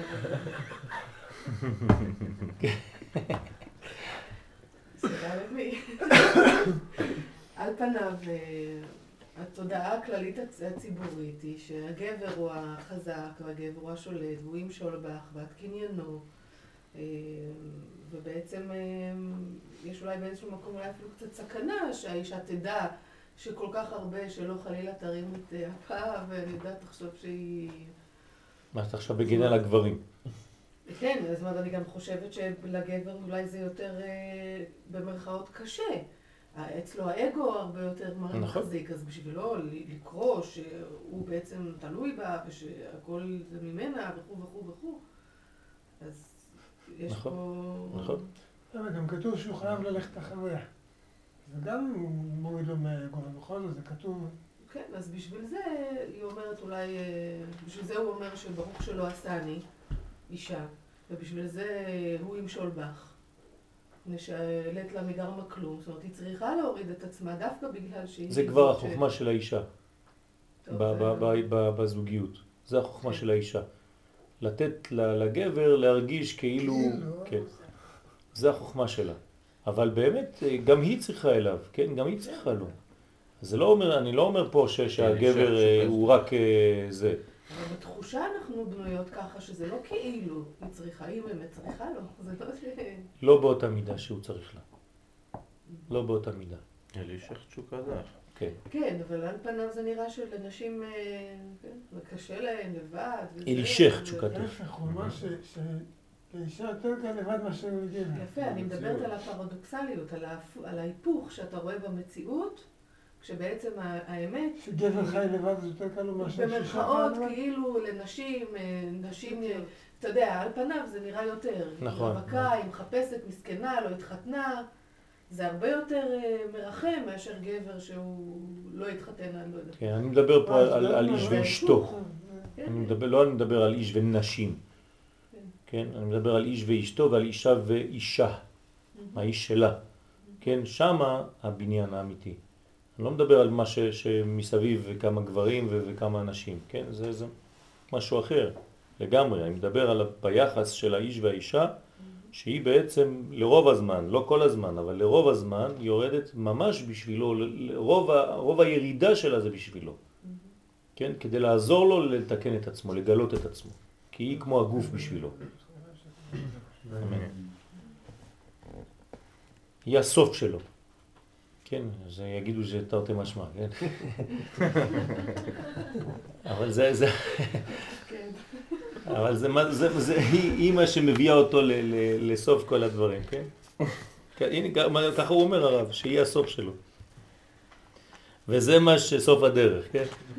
היום זה כבר מושג אחר, זה הכי טוב. כן, אם זה סוף הדרך זה הכי טוב. לא, מתקנים הדברים. אז זה מה שמרוויח מיד אחר תיקון השבירה, להיות זון הולכים ביחד תמיד, כי אפילו בזמן קטנותו של זה, יפה כוחו ממה שהיה בזמן השבירה. כן? כי בראשית התיקון נעשה מיד קשר בין זה לנוקבה, שהוא העיקר, מה שהיה חסר בזמן השבירה. שמפני כך לא היו נמצאים שאר התיקונים. מי הבין את מה שקראנו עד עכשיו? אמר שגם ביניקה, הוא כבר בהתחלה, למרות שאין גילוי שלה, אבל הוא כבר דבוק בה בעצם. אז מה, הוא אומר ש... ולכן שגם בזמן הקטנות, מיד אחרי השבירה, למרות שלכאורה נראה לך שאתה ב- במקום הרבה יותר גרוע ממה שהיה לפני השבירה, כי לפני השבירה הייתה כאילו גדול ושלם, הוא אומר לך, לא, אפילו כבר עכשיו, בגלל שכבר יש הידבקות, זה מצב טוב יותר. נכון. וכיוון שנתקן זה, ניתן מקום לכל שאר התיקונים שיוכלו להימצא מעט מעט. זאת אומרת, יש תיקון בגלל שיש מה לתקן. במילים פשוטות, אם לא היה מה לתקן, אין תיקונים. אז אדם שאומרים לו, יש לך תיקון גדול, צריך לשמוח. כי, כי הוא יודע לתקן, הוא יכול לתקן. אבל אם אומרים לך, אני לא יודע אפילו מה, מה הבעיה, אין אין מה לתקן פה, אז תזרוק את זה. אז חז ושלום זה הרבה יותר גרוע. כן, לתקן משמע שאפשר לתקן. אז זה ברכה.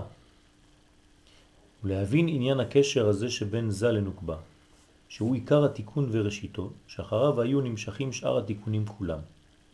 לא לשכוח שאנחנו מדברים פה על המדרגות הכי חשובות בחיים שלנו, כן? שזה הוו והה. זה התיקון של העולם הזה, אין, אין משהו אחר. זה תיקון המידות, זה תיקון הכלים, זה תיקון, כל מה שאתה רוצה, הכל בנוי בעניין הזה. איך זה מופיע במציאות? אתה והאישה. או כל מה שאתה עושה עם כל הגילויים של מה שאתה עושה, זה גם נקרא אישה, לא רק אישה גשמית, כן? דע כי כל סדרי השפעותיו יתברך באמת אינם מכוונים אלא לישראל. זה כלל שחוזר מדי פעם, וזה חשוב תמיד להזכיר שכל מה שהקדוש ברוך הוא עושה בעולם הזה הוא עושה רק בשביל ישראל. המחשבה שלו זה רק ישראל. כל מה שמסביב, אומות העולם והכל זה רק עזרה בשביל ישראל, אבל המחשבה האלוהית היא ישראל. עלו במחשבה תחילה. מה זה עלו? לא פעם אחת שהוא ברא אותם. כל פעם שהוא עושה משהו בעולם הזה, הוא חושב על ישראל, בני בכורי. ואחרי זה כולם יקבלו מזה. אבל המצב הראשוני זה ישראל. יש לעם ישראל תיקון? בוודאי שיש לנו תיקון. כעם. בוודאי. לגלות את זה, שאנחנו עם. זה התיקון שלנו. תיקון זה לגלות שאנחנו עם. כל עוד ואתה חושב שאתה אוסף של פרטים, אז יש לך בעיה. ברגע שאתה מגלה שאתה עם, כן, פתאום קם אדם בבוקר, הוא מרגיש כי הוא עם, מתחיל ללכת. זה, זה, ברגע שאתה מרגיש כעם, זה משהו אחר. לפני שהרגשת כעם, הרגשת כמו יהודי אחד, עוד יהודי פרטי, כן, אז זה משהו אחר. אז כי, כי על כל פנים אינם אלא לפי המצטרך להם, וכל מה שעשה האדון ברוך הוא בהערותיו אינו אלא בעבור ישראל. כל האורות, כל הכלים, כל מה שאנחנו מדברים ברוחניות, תמיד זה רק בשביל עם ישראל, תמיד זה בשביל ישראל. זה אהבה גדולה. ועל כן עיקר התיקון הוא שכל סדר שמסתדר בזה, אם נהי שהוא הפרצוף החיצון, אם חגת שהוא התיכון, ואם חב"ד שהוא הפנימי, כלומר לא חשוב באיזה מדרגה של זה, או בתחתון שלו, או באמצעי שלו, או בעליון שלו, או ברגליים, או בגוף, או בראש, התקשר הנוגבה שם. איפה שלא יהיה האישה איתו. כלומר, כשהאדם הוא בחלק התחתון של החיים שלו, האישה שם גנוזה. כשהוא בחלק האמצעי של החיים שלו, יש לו גם כן את אשתו שגנוזה שם בחלק האמצעי. כשהוא למעלה בראש, בדעתו, אז גם שם היא גנוזה. להשלים הסדר ההוא. מה זאת אומרת? היא משלימה את הסדרים. תמיד הוא מתחיל והיא משלימה. זאת, זאת הפונקציה שלה. היא לא יכולה להשפיע מראש? מה זאת אומרת להשפיע היא לא יכולה מראש? להתחיל את התהליך? היא יכולה לזרז אותו, לעורר אצלו את הרצון לעשות. זה, העבודה שלה, זה חלק מהעבודה שלה. ל- ל- לעשות רצון בעלה. היא בונה לו רצון. כלומר, אם האדם לא רוצה כלום בחיים שלו, כן, זה בגלל שאשתו לא עושה את העבודה כמו שצריך. אז הוא לא מרגיש טוב איתה. היא לא עושה עבודה כדי לעורר אצלו את הרצון, את הרצונות. אישה אמיתית מעוררת את החשק אצל האדם לעשות הרבה דברים. כי בלעדיה הוא היה נרדם. הוא תן לו רק להיכנס, טלוויזיה וזה, ולישון שם על הספה. אז היא מושכת אותו לדברים, לבניינים, תבנה לי בית, תעשה לי זה, תעשה ילדים. הגבר אולי לא רוצה אפילו ילדים. היא נותנת לו אפשרות להביא תולדות לעולם ולטפל ולעשות דברים ש, שהוא לא היה עושה לבד. הוא מבחינתו היה לא אכפת לו משום דבר. ואתה תראה, תשאל את רוב הגברים, הם היו רוצים להסתדר עם מה שיש להם, לא רוצים יותר מזה. והאישה מושכת אותם ותעשה זה, אז הוא חייב ללכת לעבוד ולעשות זה ולהתקדם ובגלל שהיא נותנת לו כל עוד איזה עבודה לעשות. יש לך עוד איזה משהו לעשות שבוע הבא, אז הוא צריך להיות ברמה. אז היא מושכת אותו תמיד ממטה למעלה. כן? זאת האישה שעושה רצון בעלה. הכל מכוון אל ישראל, דהיינו אל הנוקבה שהיא שורשם. תשימו לב, אם אנחנו מדברים ככה על האישה, אנחנו בעצם מדברים ככה על עם ישראל ביחס לקדוש ברוך הוא. זאת אומרת שאנחנו מעוררים אצלו כביכול אותו דבר. בגלל זה אנחנו לומדים את העניין הזה. זאת אומרת שהקדוש ברוך הוא בעולם הזה, הוא לא מופיע, אלא אם כן, אנחנו מעוררים אצלו את הרצון להופיע. זאת אומרת שיש לנו עבודה רצינית כאשתו של הקדוש ברוך הוא כביכול. כן, תבנה לי בית, תעשה זה, ת, ת, ת, תגלה, תן לי שיעור תורה. רגע, זה תלוי, אנחנו נבנה לו בית, כאילו הוא תמיד. נותן אישור, כי האישה משגעת אותו. אז בסוף הוא נותן אישור. כן. זאת אומרת, יש ניג'וז כזה של האישה, אומרת. כן, אז, אז, אז אה, זה לא בפעם אחת, זה הרבה בשקט. כל פעם איזה דחיפה קטנה, לוחץ על הכפתור, על אותו כפתור. בסוף יש לך כחול. כן? זה נגיעות קטנות. אל תשכח. כן? אל תשכח. אל תשכח. בסוף היא רק מתקרבת, אומר, לא שכחתי. כן? כן, זה, זה כך, זה, זה עבודה. ואנחנו, הקדוש ברוך הוא מצפה מאיתנו שנשחק את המשחק הזה של האישה. כלומר, הוא אומר, אני לא מתעורר אם אתם לא מעוררים אותי. כביכול. אז תעשו עבודה, תראו לי שאתם באמת רוצים. כמו, כמו בייחוד, כן? אם האישה לא מעוררת את הבעל לייחוד, אז זה לא ייחוד נורמלי. זה ייחוד שהוא כמו אונס. חז ושלום, זה לא טוב. אז, אז הגבר צריך להרגיש שהאישה רוצה את הדברים, שיש בחירה בדברים האלה, בכל, בכל מה שעושה בחיים בכלל. שהיא שורשם, ולכן דבקות הנוגבה בזה צריך שיהיה תמיד תמידי. תמיד יש דבקות תמידית. כי מן התיקון ואילך כל המחשבות העליונות מכוונות לה לבד. הכל הולך בכיוון כי היא בונה, היא עושה את הדברים, היא הרגליים בסופו של דבר, היא הסוף. אז הלימוד עם נשים הוא יותר עיקרי. זאת אומרת, יש פה הרבה הרבה... עם אשתו, עם אשתו. החברותה של הגבר הכי טובה זה אשתו. וצריך לפתח עניין כזה, ללמוד עם האישה, אבל אני מדברת בכלל בכללי, שאם אתה... בדור האחרון. את שאם צודקת. בעצם נשים... נכון. אה, את רואה את זה בשיעורים. כן. בכל שיעור היום יש יותר רוב נשים מאשר גברים, כמעט בכל שיעור. וגם הנשים מסכנים, גם הגברים, כשהם הולכים לשיעור כולם רדומים. אתה תיכנס לכל שיעור כולם ככה. כן, אצל הנשים אין דבר כזה. זה ערנות, ממש כאילו יש להם אש. יש שם רעב של אלפיים שנה. מה? יש שם רעב של כמה אלפי שנים. כן, כן. היא מתעורר שם, כי אנחנו בסוף התהליך, בסוף התהליך האישה, כן, המלכות עולה. אז היא ממש, אה, היא עולה ל- ל- ל- לראש עכשיו. עטרת בעלה. אז, אז המלכות, זה גילוי המלכות. גילוי המלכות בעולם זה גילוי האישה גם כן בעולם. לכן הנשים עכשיו תופסות מקום חזק מאוד, גם בלימוד, גם בכל מקום. הן לומדות אה, מלא סמינריונים של, של בנות, כל מיני... הסובב. נקבת סובב גבר, כן? זה הגילוי של המלכות. כשאנחנו אומרים גילוי מלכות, זה לא סתם איזה אור כשיבוא מהשמיים ומתגלה. זה יופיע בעולם הזה שכל החלקים הנוקביים בעולם יופיעו במדרגתם האמיתית. זה התחלה של הפמיניזם. כן, זה, זה התחיל ככה, זה מוגזם, אחרי זה זה תופס איזון ו- ומתגלה. כן, וגם החומר, אותו דבר. החומר יתפוס מקום חשוב מאוד, אבל לא כחומר סתם, כאנרגיה של החומר. כן? זאת אומרת, אנחנו נגלה את הפנים, את הפנים של, המל, של האישה הזאת. כן, כל מה שהיה גנוז עד עכשיו. מסוכן. היית מעדיף את הדור הקודם? הנה עוד מעט גם הראשי ממשלות, אה. צרפת, ארצות הברית. כן, יש מדרגות של... נשים. לא הייתי מעדיף את זה קודם, כי אתה אומר שזה... בזכות נשים, בזכות נשים. צדקניות נגאלו ישראל. גאולה בזכות הנשים. אז למה... אז למה בכל התורה אנחנו לא מוצאים את הנשים חס במקומות ושלום. מרכזיים? זה לא נכון, זה הפוך. זה הפוך, זה פשוט בגלל שהאישה, היא צריכה לעשות את העבודה, אבל בצניעות. אבל היא עושה את העבודה. היא עושה את העבודה. כן, זה לכי מעטי את עצמך. העבודה האמיתית נעשית מתחת לפני בוודאי, בוודאי, זה לא רק מה שאתה חושב, מה שאנחנו רואים. כן, כל אשר תאמר לך שרה שמע בקולה. האנשים עשו את העבודה הרצינית בחיים של הגברים שאנחנו רואים. רק כשאתה שולח מכתב הזמנה אתה אומר אדון וגברת שוקי. למה שוקי? מה גברת, גברת קוראים לה שוקי?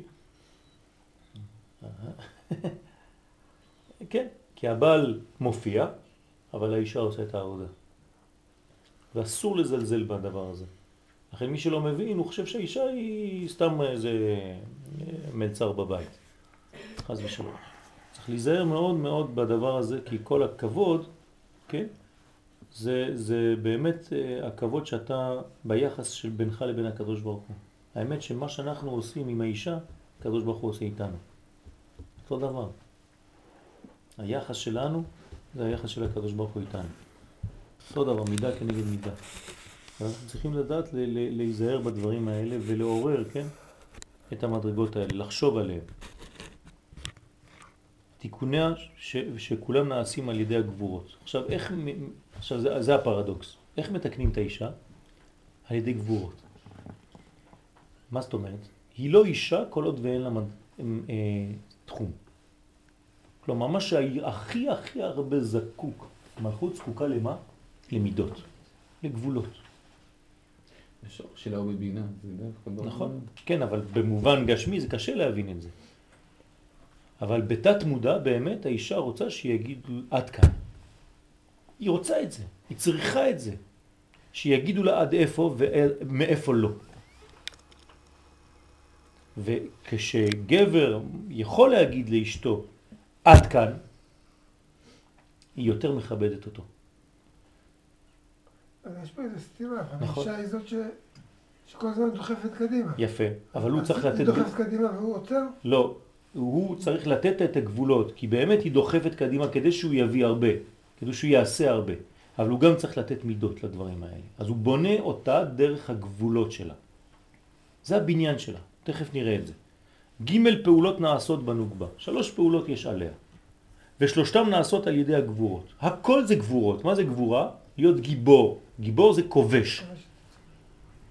זאת אומרת, לא סתם מתפשט, לא סתם מתנפח, יש גבולות. סוד שם בין הנמשכות לה על ידי זה. ומי נותן לה את זה? הזכר. תחילה בכוח הגבורות היא נתקנת בסוד פרצוף. כדי להיות פרצוף בכלל, להיות ממשית, כן? לא נקודה, אלא פרצוף, אז הוא צריך לתת לה גבולות, צריך לתת לה גבורות. אחר כך הגבורות מתפשטות בסוד פנימיות ונפש בתוכה. כן? כל כולה אחר כך מתמלאת בגבורות, ואחר כך בכל זיווג צריך גבורות חדשות ליצירת הוולד שהוא סוד הנשמות. אז, אז מתי הוא ממתק אותה? הוא רק נותן לה גבורות. כל הבניין שלה זה בניין של גבורות. כל פעם שיש ולד זה גבורות, כל פעם שהיא צריכה להתפשט זה גבורות, כל פעם ש... הכל גבורות, הכל דינים, הכל מידות. האישה בנויה על מידות. צריך לתת לה מידות. המידה אצל האישה זה דבר חשוב מאוד. ועתה נפרש ג' פעולות הנ"ל אחת לאחת. מה זאת אומרת? כן, צריך להיכנס יותר לעומק. הפעולה הראשונה, היות הנוגבה נתקנת בסוד פרצוף הדבוק אחור באחור עם זה. אמרנו שבהתחלה הם אחור באחור, נכון?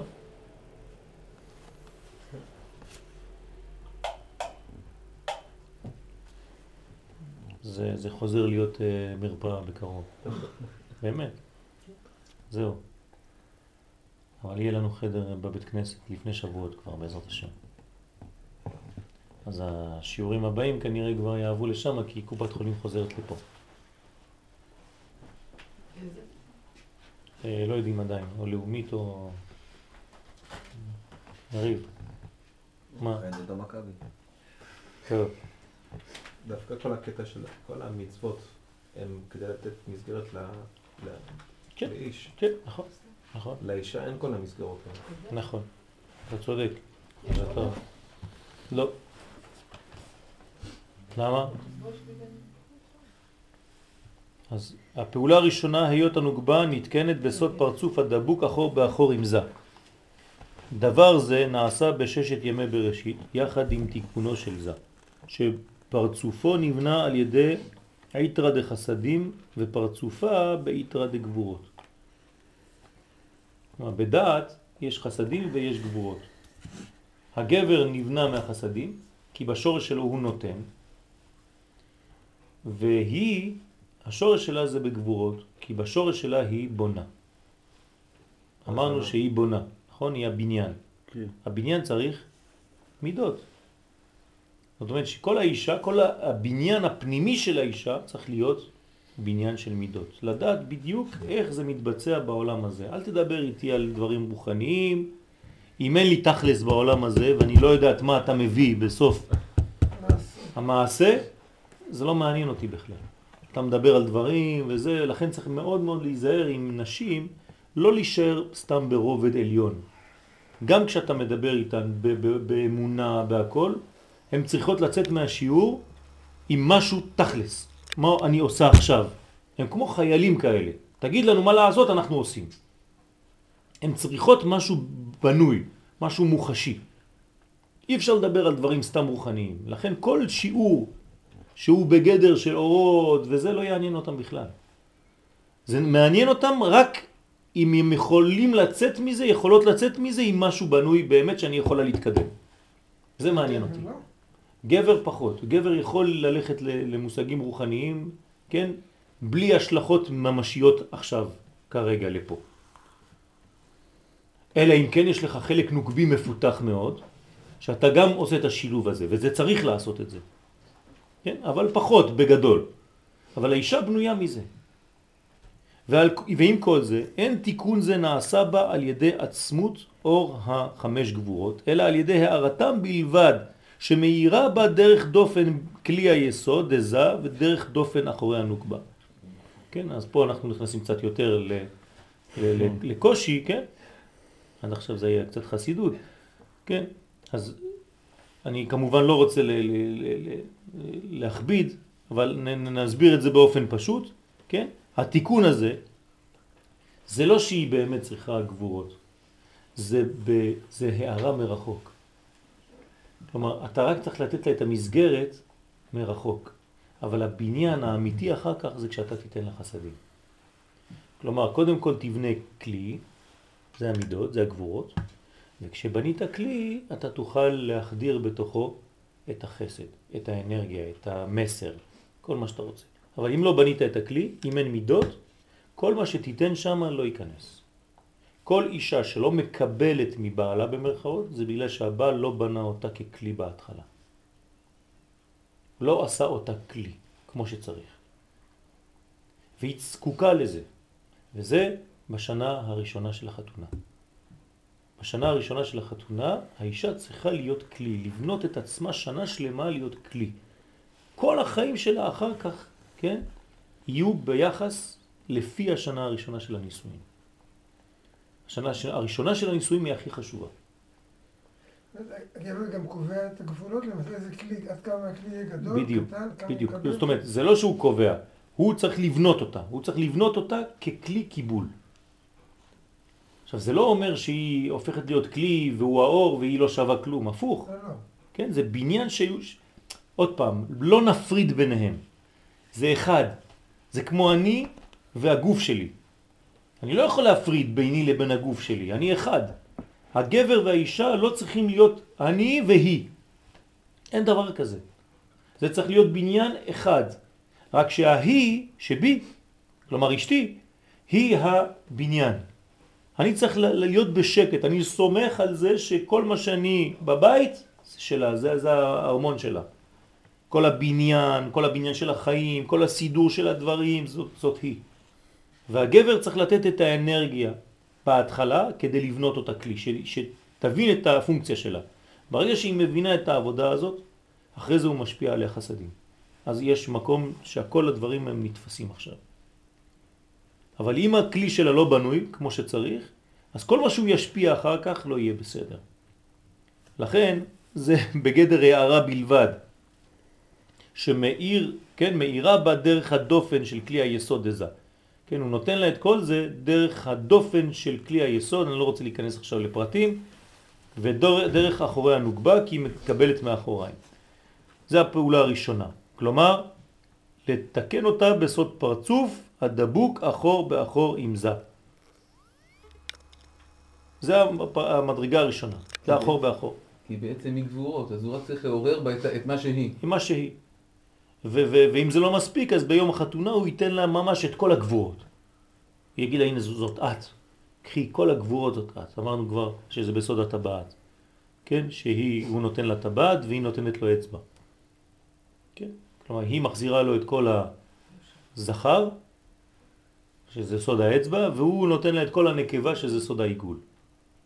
כן? היא מחזירה לו את היושר, והוא נותן לה את העיגולים. בסדר?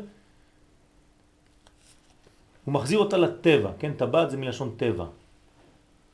אבל זה עדיין שהם אחור באחור, נכון? זה החלק הראשון. החלק הראשון הם אחור באחור.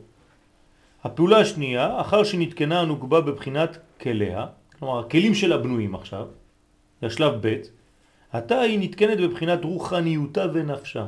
כלומר עכשיו אתה יכול למלא, כי יש לה כלי. אז יש מקום לתפוס את האור, להחזיק אותו. גם תיקון זה נעשה על ידי זה. עכשיו גם הוא ממשיך, הוא מתקן, הוא נותן. וגם תיקון זה נעשה על ידי הגבורות. עדיין גבורות, עוד לא חסדים. אלא שתיקון כליה נעשה על ידי הערת הגבורות, אז אמרנו בפעם הראשונה זה היה הערה מרחוק, ותיקון נפשה נעשה על ידי עצמות החמש גבורות. עכשיו, בגלל שהכלי בנוי, באמת הוא נותן לה עכשיו גבורות בתוך, בתוכה. כלומר, הוא בנה אותה בחיצוניות, ועכשיו הוא בונה אותה בפנימיות. הניתנת לה על ידי זה בסוד הזיווג, זה זיווג, כן? כי הנה בדעת הזה יש בית איתרין, כן?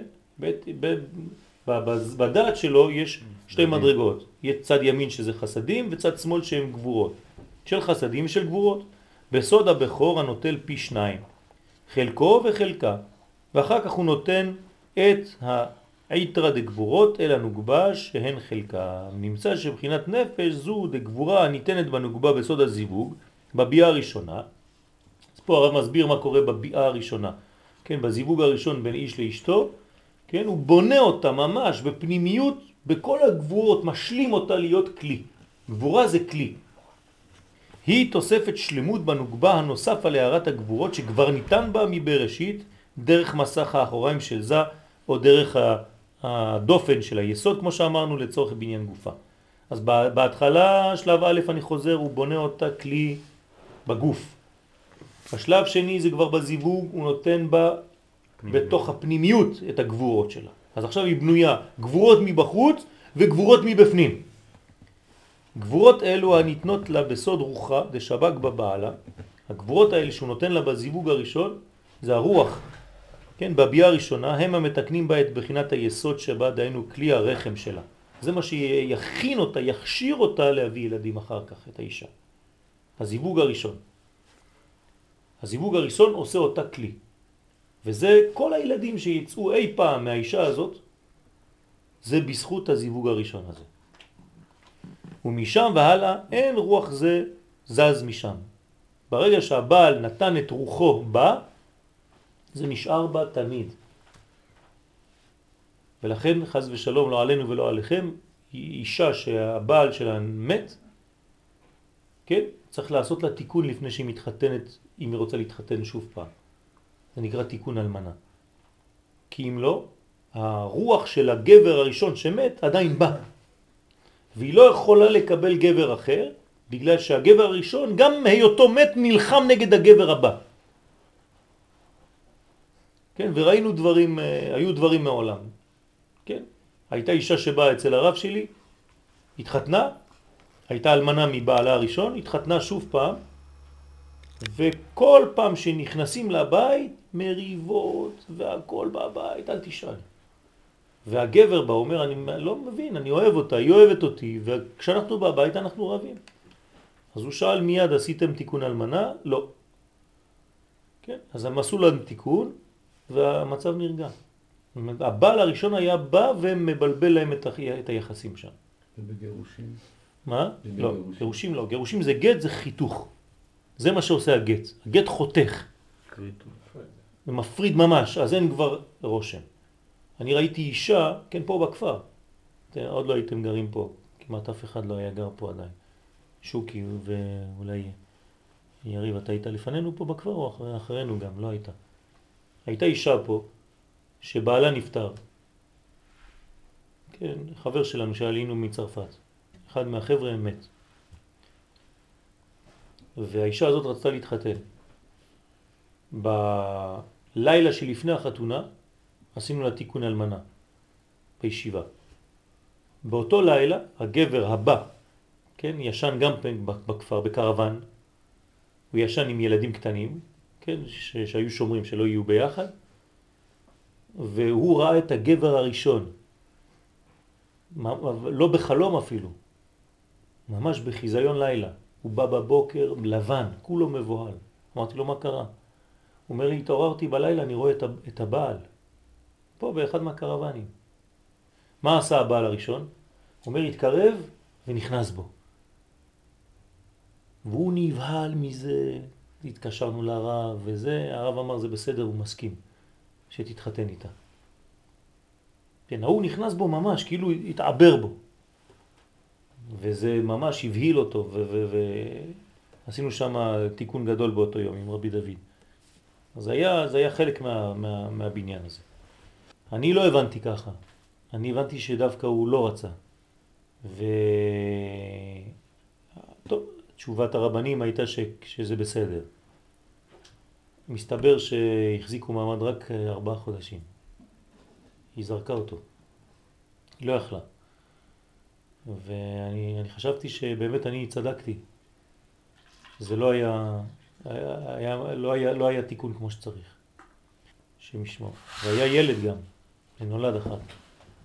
אתה אמרת פעם שבעצם אה, אה, הבעל והאישה אחרי הרבה שנים היא הופכת להיות אה, הוא. זה לא שהיא, זה היא, זה באמת הוא. כן. זה באמת הוא, והוא היא. כן. אתם מכירים את, את אותה בדיחה, זה לא בדיחה, של, של שני, שני הזוג הזקנים שהולכים אצל הרופא והאיש אומר כואב לרגליים של אשתי, כואב לי ברגליים של אשתי. הם, הם ביחד, זה, זה כואב לנו, כן? אבל זה, זה, זה בניין, זה בניין אמיתי. היו, היו רבנים, רבנים גדולים, כן? ש, ש, שאמרו, אנחנו מעידים לפני שמיים וארץ, שאף פעם לא דיברנו רע עם אשתנו. מי יכול להגיד דבר כזה? שבחיים לא עשיתי רע לאשתי, לא ציערתי את אשתי.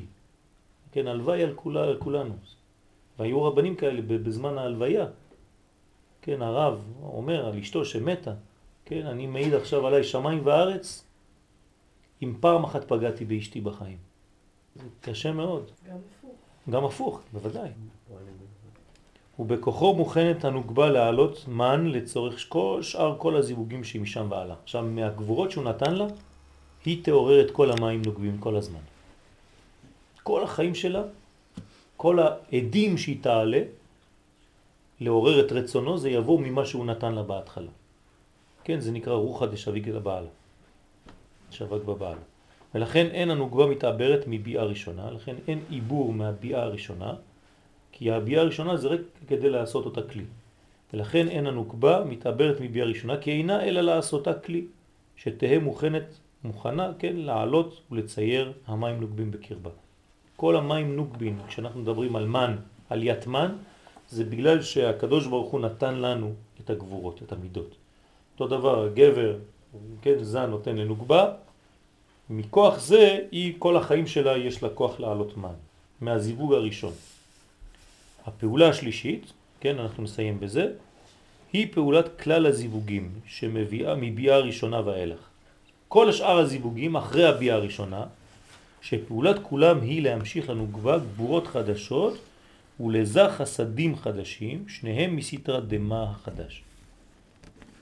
אז כל החיים שלה, הוא ייתן לה גבורות, אבל הוא גם כן מקבל חסדים והוא ממתק אותה. מסתרה דמה, כן? בן שבו.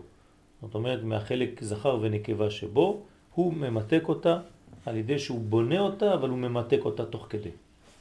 שכבר אמרנו שהחוג הראשונים, החסדים והגבורות הראשונים, שלקחו זון בביאה הראשונה, היו לצורך תיקון היסוד להיותו מוכן להוליד תולדות.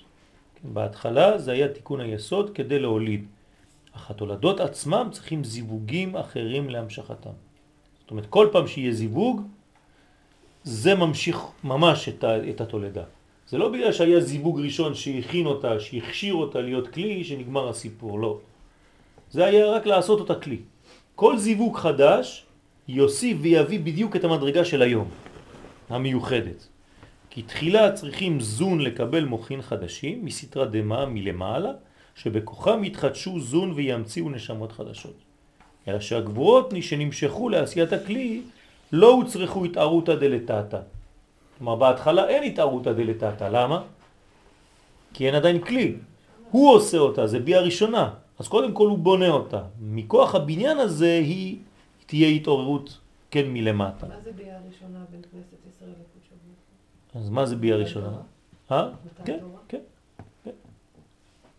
כמה? פסח. לא, ספירת העומר. פסח. אנחנו מכינים את הכלי שלנו בספירת העומר. פסח ביאה ראשונה. כן, כן. לא, סיני. כן, יש כמה, כמה, כמה אופנים. יש, אה, כשנכנסו ישראל לארץ זה נקרא ביאה ראשונה.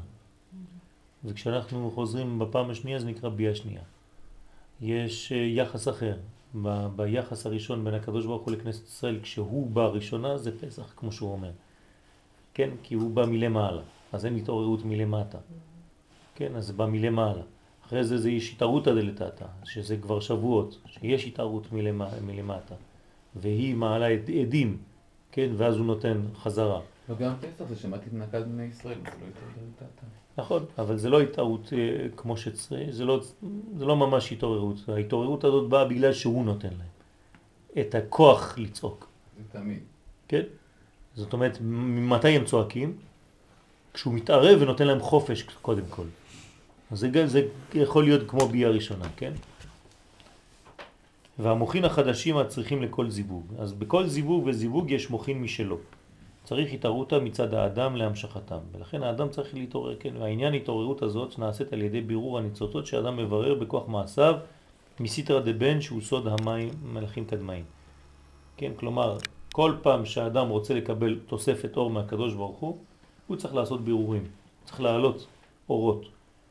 כלומר, אתה רוצה לקבל עוד מדרגה, אז אתה צריך לעשות עבודה. זה לא סתם בא חינם. שכנגד כל בחינה מבין העולה ליסוד הנוקבה ועומד שם בסוד הקישוטים, זה נקרא קישוטים, אתה מתקשט לפניו, כמו אישה שרוצה שבעלה יבוא אליה, אז היא עושה כל מיני דברים ומתקשטת ומתייפה.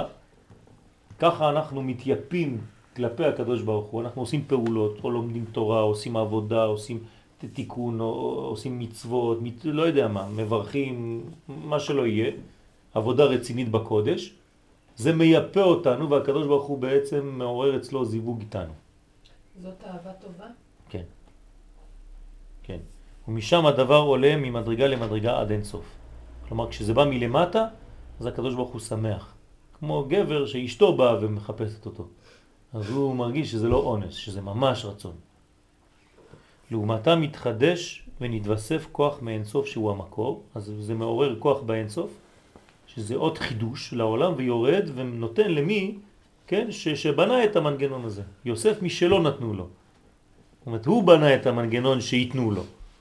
הוא מכין, הוא מכשיר את הכלי, הוא גרם לזה, הוא משך עליו את האור האלוהי, על ידי דברים שהוא עשה, כן? קישוטים זה נקרא. אז זה, כן, כתוב כל מי שלומד תורה בלילה, חוט של חסד משוך עליו כל היום של המחורת.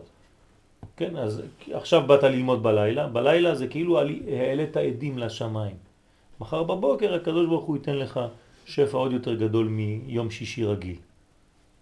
כן, זאת אומרת ש, שיש התעוררות שבגלל שאתה עושה מאמץ ומתעורר מה, מה, מה, מהשינה שלך, כן, אז עשית עליית מן, אז אוטומטית זה מביא הורדת מד. כן? התקשטת, זה נקרא קישוטים. חברים מקשיבים לקולך שמיעיני. אז כוח חדש מסתרא דמה החדש. מה החדש? זה המצח. המצח זה המדרגה העליונה, זה הרצון האלוהי. הוא מתפשט ויורד גם הוא דרך כל המדרגות ומחדשם בסוד המוחין. ואז אתה מתחדש. מה זה מוחין חדשים? זה לא סתם שמות. אתה מקבל מוחין, מה זה מוחין? י' כ'. אז מה אמרת לי? לא, לא מבין כלום. אתה סתם אומר לי מילים שלמדת. זה פשוט שאתה חי יותר. אתה מגלה חיות חדשה, יש לך אנרגיה גדולה, מישהו רואה אותך, אומר לך, תגיד, אתה לא עייף? אתה אומר, לא. איך אתה עייף? בגלל שאתה כבר במנגנון של מוות, אז אתה עייף עוד יותר.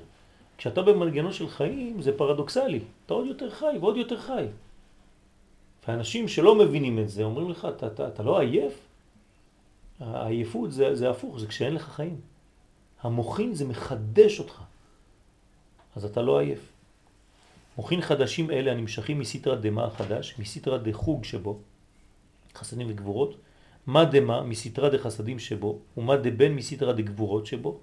אני לא נכנס לכל הפרטים כדי לא לבלבל אתכם, אבל מה זה זכר ובן זה נקבה. מגיעים למוחין הראשונים דזון לחדשם לצורך הזיווג, כן, ומכוח החידוש הזה נמשך טיפת הזרע ממוחי זון ליסודותיהם. אז הזרע נולד במוח, כן, ואז הוא יורד ומתבשל למטה עד שהוא עובר. ועל ידי טיפין אלו שמסיתרא דמה מתקנים הבירורים אשר שם שעלו מסיתרא דבן הכללי שהוא סוד הקישוטים שגרמו לזיווג הזה. כולם באים בגלל ההתעוררות שבאה מלמטה. זה עורר למעלה תולדה חדשה של זרע חדש שיורד מטיפת מוח האבא ועוד פעם שוב חוזר למטה. מי עורר את זה? כן, החלק הנוגבי. ותיקונם הוא שמתחברים בית בחינות של בן בבית בחינות של מה. אז יש לך תיקון של מה הוא בן, של זכר ונקבה בכל הבחינות, ומתמתקים על ידם. כלומר עכשיו יש מיתוק. כשהזכר נותן לנקבה הוא גם ממתק אותה באותו זמן. לא רק בונה אותה ככלי, כגבורות, אלא יש מיתוק אחר כך בכל פעם. שאז מבין ארבעתה מצטייר צורת הוולד, ואז יש צורת הוולד. מה זה צורת הוולד? זה הבניין שמתרקם מהגבורות ומהחסדים עכשיו שמביאים עליו. מה רצית לשאול? הוא נותן לה גבורות וחסדים, וגם כן. נותנת לו חסדים וגבורות? כן. כן, היא, היא מביאה גבורות, היא מעלה עדים, זה גבורות יותר. ונותנת לו גם חסדים? כן, היא, זה חסד. זאת אומרת, מה החסד? האפשרות לתת לה. כן, הקבלה זה שהיא מוכנה לקבל. זה שהיא מוכנה לקבל, זה גם חסד. מה? כן, נכון. נכון. אז ברחם הנוקבה כלול מזכר ונקבה, מדון, כן? הזכר כלול ממה דמה וממה דבן, כלומר כל החלק של מה, כל החלק של הזכר, של הזכר והנקבה, זה נקרא מה דמה, זה הזכר של הזכר, ומה דבן זה הזכר שבנקבה, של היותו מבחינת בן הכולל נחשב לבן כנגד מה דמה, והנוקבה כלולה מבן דמה ומבן דבן. היא הפוך, היא כלולה מהחלק הנוקבי שבנוקבי ומהחלק הנוקבי שבזכר. היא כולה נקבה והוא כולו זכר, במילים פשוטות. הוא בן דמה שנחשב בחינת זכר לגבי בן דבן. זה מבוא שערים, כן, אה, בשער הנסירה זה עץ חיים, זה אריזל, כן? זה, לכן זה קצת יותר קשה מהרמח"ל. תשימו כשהרמח"ל, תשימו לב, כשהוא מדבר, זה יותר פשוט, כשהאריזל מדבר זה יותר סתום. כן? אבל הכל בניין אחד וצריך להבין את הדברים בכללות כדי לא לבלבל, צריך לדעת שהבניין הראשון זה בניין של מידות. לענייננו, כדי שנצא קצת עם משהו, כן, בהתחלה יש בניין של משיח בן יוסף. זה מידות. אתה בונה כבישים, בונה בתים, זה גבורות. מי שלא מבין את התהליך יגיד מה זה, זה תורה, זה, זה גאולה, זה... כן, זה, זה קודם כל בונה כלים. אחרי שהכלים בנויים, יש לך עבודה, יש לך מסגרת, יש לך צבא, יש לך בניינים, יש לך הכל. אנחנו צריכים עכשיו מכל זה לעלות עדים לקדוש ברוך הוא. עכשיו תחדיר לנו מוחים. כלומר, השלב ב' זה משיח בן דוד. זה כבר אורות בתוך הכלים. אם בנינו כלים ואנחנו מסתפקים בכלים האלה ונגמר הסיפור, חס ושלום זה כאילו לא עשינו כלום. מתוך הכלים שבנינו, מתוך המסגרות, עכשיו יש לנו בתים, יש לנו עבודה, יש לנו מסודרים לאט לאט, עכשיו תתחיל לעלות מן לקדוש ברוך הוא כדי שייתן לך מוכין בחיים שלך. כן? אל תישאר כל החיים שלך בשביל הבית, בשביל האוטו, בשביל הלא יודע מה. זה, זה, זה היה התחלה, זה היה הבסיס, נתנו לך בסיס כדי שתתאפשר לך הפן הרוחני עכשיו. הצלחת להגיע לאיזה ביסוס בחיים שלך, כן? עכשיו תעשה את העבודה כדי לקבל את השלב ב'. שלב ב' זה המוכין, זה התולדות, זה השפע האלוקי הרוחני של העניין. אז כל אחד בחיים שלו יש לו מעבר כזה, בין החלק של הגבורות שבנה אותו, לבין החלק של החסדים שאחר כך צריך למלא את החיים שלו. בעזרת השם, יהי רצון שבאמת נזכה לחיבור הזה בין אה, זון, בין זכר ונקבה, בין הקדוש ברוך הוא לכנסת ישראל, והלימוד שאנחנו לומדים מעורר את זה. כי כשאנחנו לומדים לימוד כזה, בשמיים זה מעורר את הזיווג, אפילו שאנחנו לא עושים אותו. מי שלומד אה, עניין של קורבנות, אז הוא כאילו מקריב כל הקורבנות. מי שלומד עניין של זיווגים במדרגות העליונות, כאילו גרם לזיווגים האלה במדרגות העליונים, העליונות. ולכן, כשבסוד הלימוד יש זיווג למעלה, אז השפע יורד לעולם הזה ומתרבה האור, מתרבים החיים, מתרבה השפע, מתרבה האהבה בין הקדוש ברוך הוא לבין כנסת ישראל. זה מה שאנחנו צריכים להתפלל, ובגלל שאנחנו קצת באשמורת, אז אה, נברך את הילדים, יהי רצון מלפניך אדוני אלוהינו ואלוהי אבותינו, שתברך את ילדינו, בנינו ובנותינו, ומי שאין לו עדיין ילדים, שיברך אותו בילדים, זרע של קיימה, ומי שאין לו עדיין אה, זכר או נקבה, לבניין שיזכה אותו לזיווג המתאים והנכון. ושתברך את כולם בעזרת השם, בעזרתך הקדוש ברוך הוא, שיתמלאו כל משאלות ליבם לטובה לעבודתך, שיהיו קשורים אליך, קרובים אליך, אוהבים אותך, שיזכו גם הם לזיווג נכון ומתאים בימי הנעורים, ויהיה לנו נחת מהם, שיגדלו כולם לתפארת עם ישראל ונזכה לראות בבניין בית המקדש, בבית המשיח, בקרוב, אמן כן ירצון. אמן.